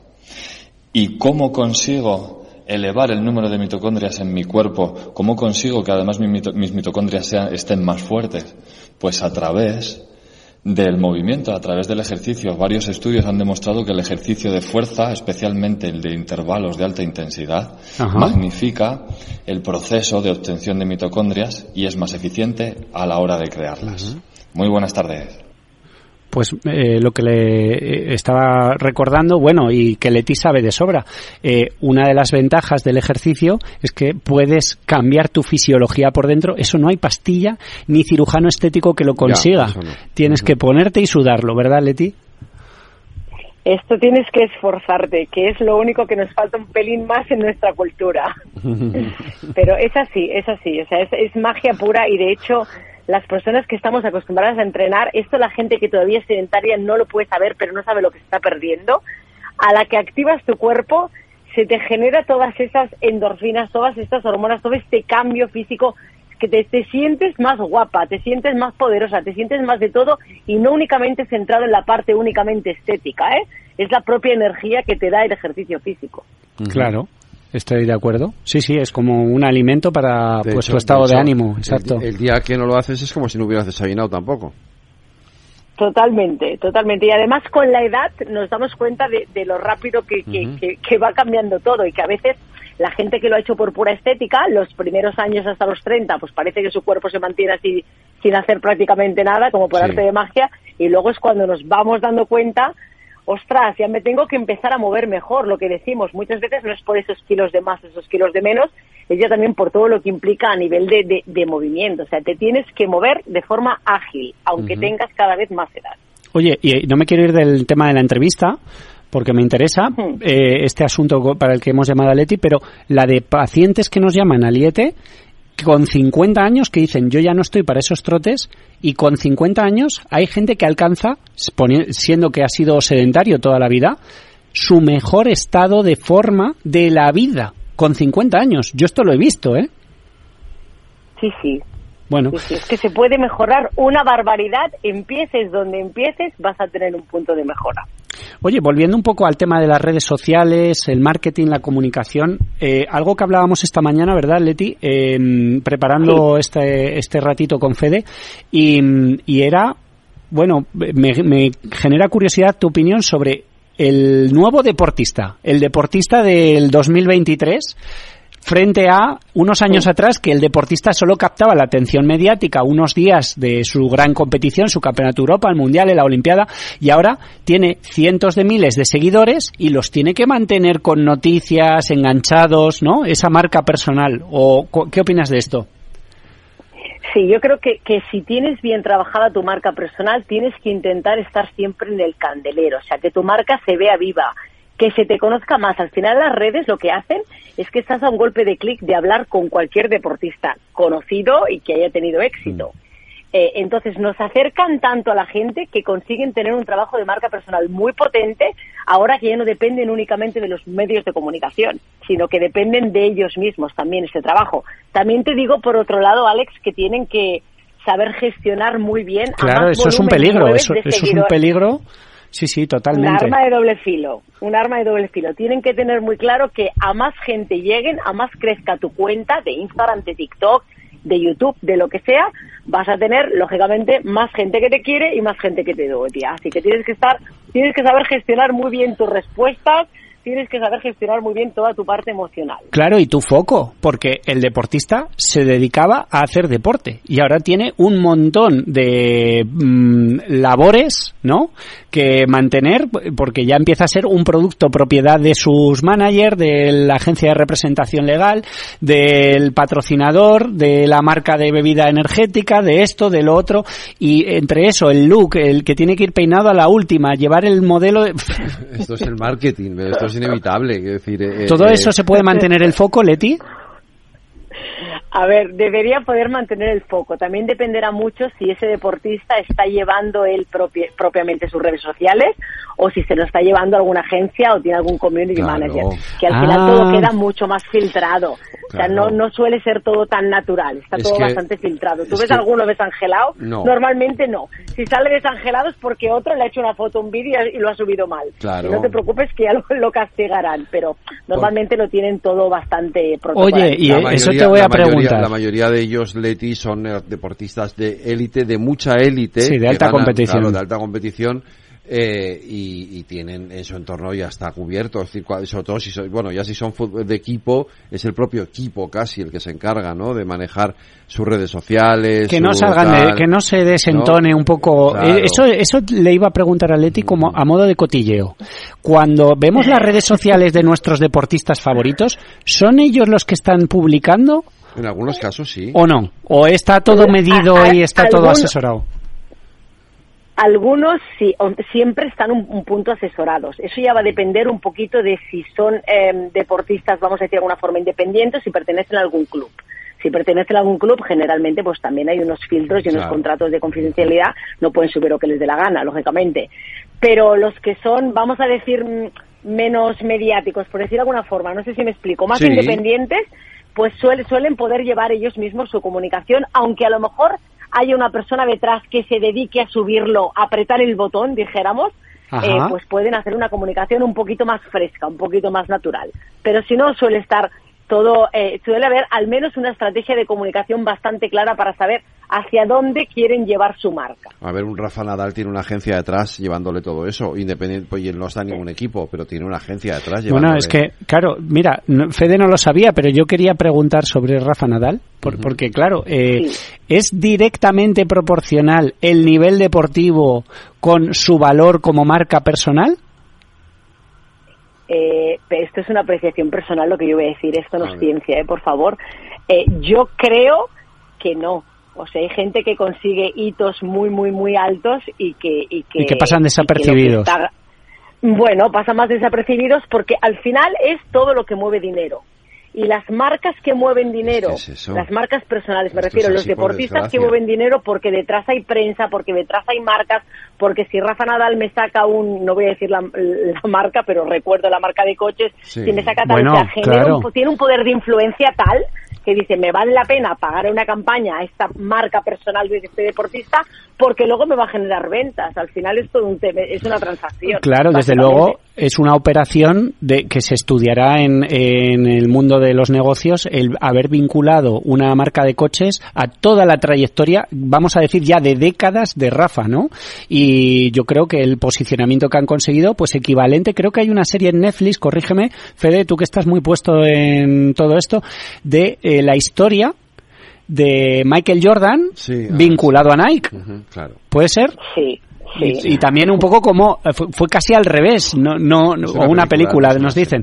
Sí, no, no es que le viniera bien al deportista, al revés, es que cambió radicalmente el futuro de la marca, ¿no? Solo un deportista, gracias a su marca personal. Sí, sí, sí, correcto. O sea, puede el deportista dar, potenciar muchísimo esa marca y poner en valor a la marca, o al revés, la marca queda vinculada a un deportista porque al final le interesa que haya un poquito esas ventas. Mm, Depende mucho del contexto de la marca, del deportista, de los hitos que haya conseguido y de lo que en ese momento se esté moviendo.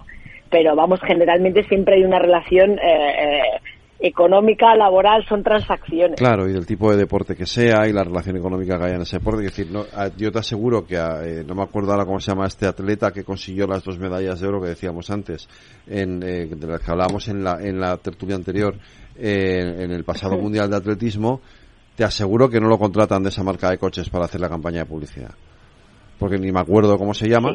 Quiero decir, em, em, ¿me entiendes? Y yo, y, y yo estoy más, en- más eh, informado. Quiero decir, eh, al final. Bueno, hasta donde, hasta donde sepa, vamos a aprovechar para darles ahí un, Sí. algunos followers. Sí. Eh, los dos atletas de este mundial han sido María, Pe- María Pérez y María Álvaro Pérez, Martín. y Álvaro Martín, Y además con un hito histórico, ¿eh? Porque han Doble conseguido. Claro, uno. claro, claro. O sea, en, Doble en- medalla cada uno. En pocos ¿no? días ganar Pero- las dos pruebas. Pero lo que voy es a que no tienen la misma repercusión mediática que tiene un Rafa Nadal o que tiene ahora un Carlos Alcaraz, y entonces eh, o que o que tenía un Magic Sí, Johnson pero o mi- Michael pero- Jordan o un Cristiano Ronaldo. Pero lo que dice Leti, eh, habrá- por ejemplo, eh, tenemos atletas históricos en el mundo del atletismo y, y Chema Martínez ha conseguido eh, de sí mismo crear una marca personal valiosísima es un atleta muy reconocido y eh, fue campeón de Europa, que no le quito valor,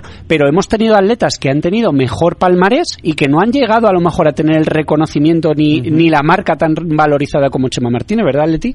Es que eso también se aprende. Sí, bueno, pero, pe- bueno, bueno, pero, pero una cosa es que hay deportes que mueven muchísimo más dinero que otros. Entonces, Claro. aunque su marca, el, el atletismo, no, es que no pagan ni las televisiones muchas veces, más que si van a un mundial o si van a unas olimpiadas. Sin embargo, hay partidos que están retransmitiendo todas las semanas de segunda B o, ¿sabes? Quiero decir que depende mucho de lo que mueve.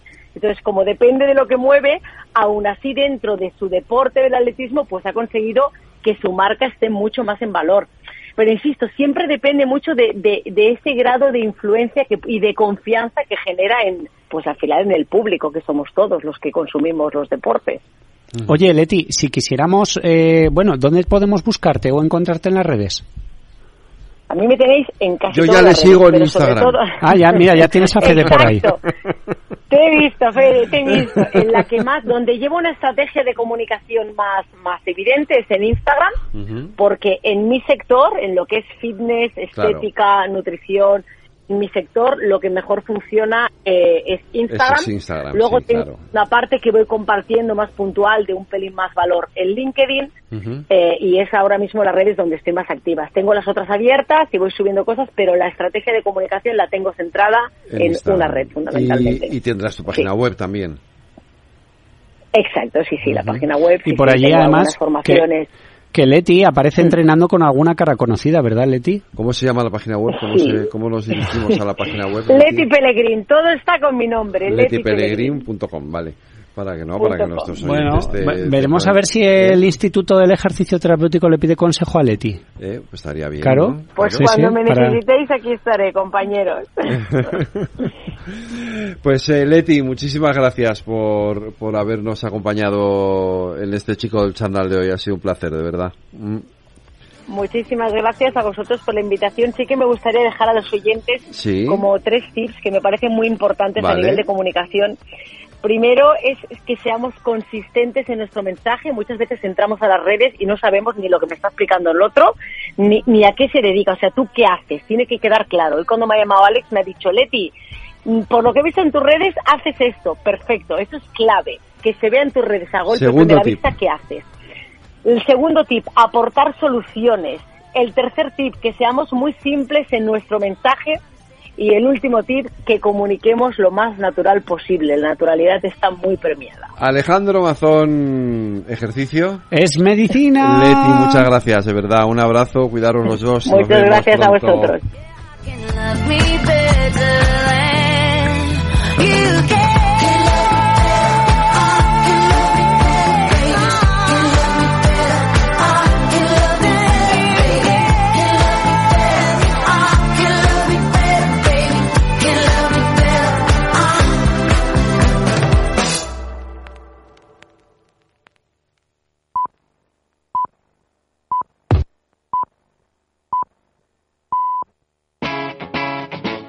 Capital Radio. Wall Street cotiza con pérdidas generalizadas este martes tras el signo mixto de ayer lunes. Una sesión esta, la de hoy, en la que los rendimientos de los bonos del Tesoro a 10 años superó el 4,7%, su nivel más alto desde octubre de 2007. Una situación que se repite también en esta jornada de hoy. Los mensajes lanzados por varios miembros de la Reserva Federal anticipando más subidas de tipos, las declaraciones de Jamie Dimon, presidente y consejero delegado de JP Morgan, quien reiteró que no descartaba tasas al 7%, han impulsado al mercado de deuda.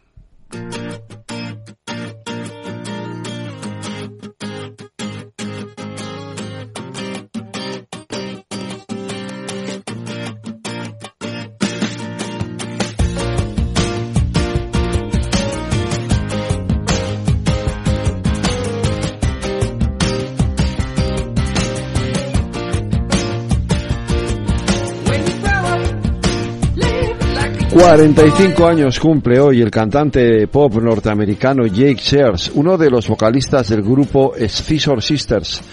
Creció en Seattle, a los 19 años viajó a Lexington, Kentucky, donde conoció a Scott Hoffman, con el que congenió de inmediato. Ambos se trasladan a Nueva York y allí Jake, que es abiertamente homosexual, escribe para varias revistas gay y redacta la crítica musical del Paper Magazine. En 2001, Sears y Hoffman, a la guitarra, cuyo nombre artístico es Baby Davy, forman el grupo Scissor Sisters, junto con Anna Matronic, Del Marquis y Paddy Boone. Durante unos años actúan por Nueva York desarrollando un directo espectacular con bailes provocativos y apareciendo semidesnudos en escena. Para los amantes de la música disco son sin duda una banda imprescindible con la que nos despedimos hasta mañana, que volveremos como siempre a las 8 de la tarde. En la redacción Aida Esquirek y Lorena Ruiz, en la realización técnica Jorge Zumeta. Les habló Federico Quevedo, cuídense, sean felices y escuchen lo que viene aquí, en Capital Radio.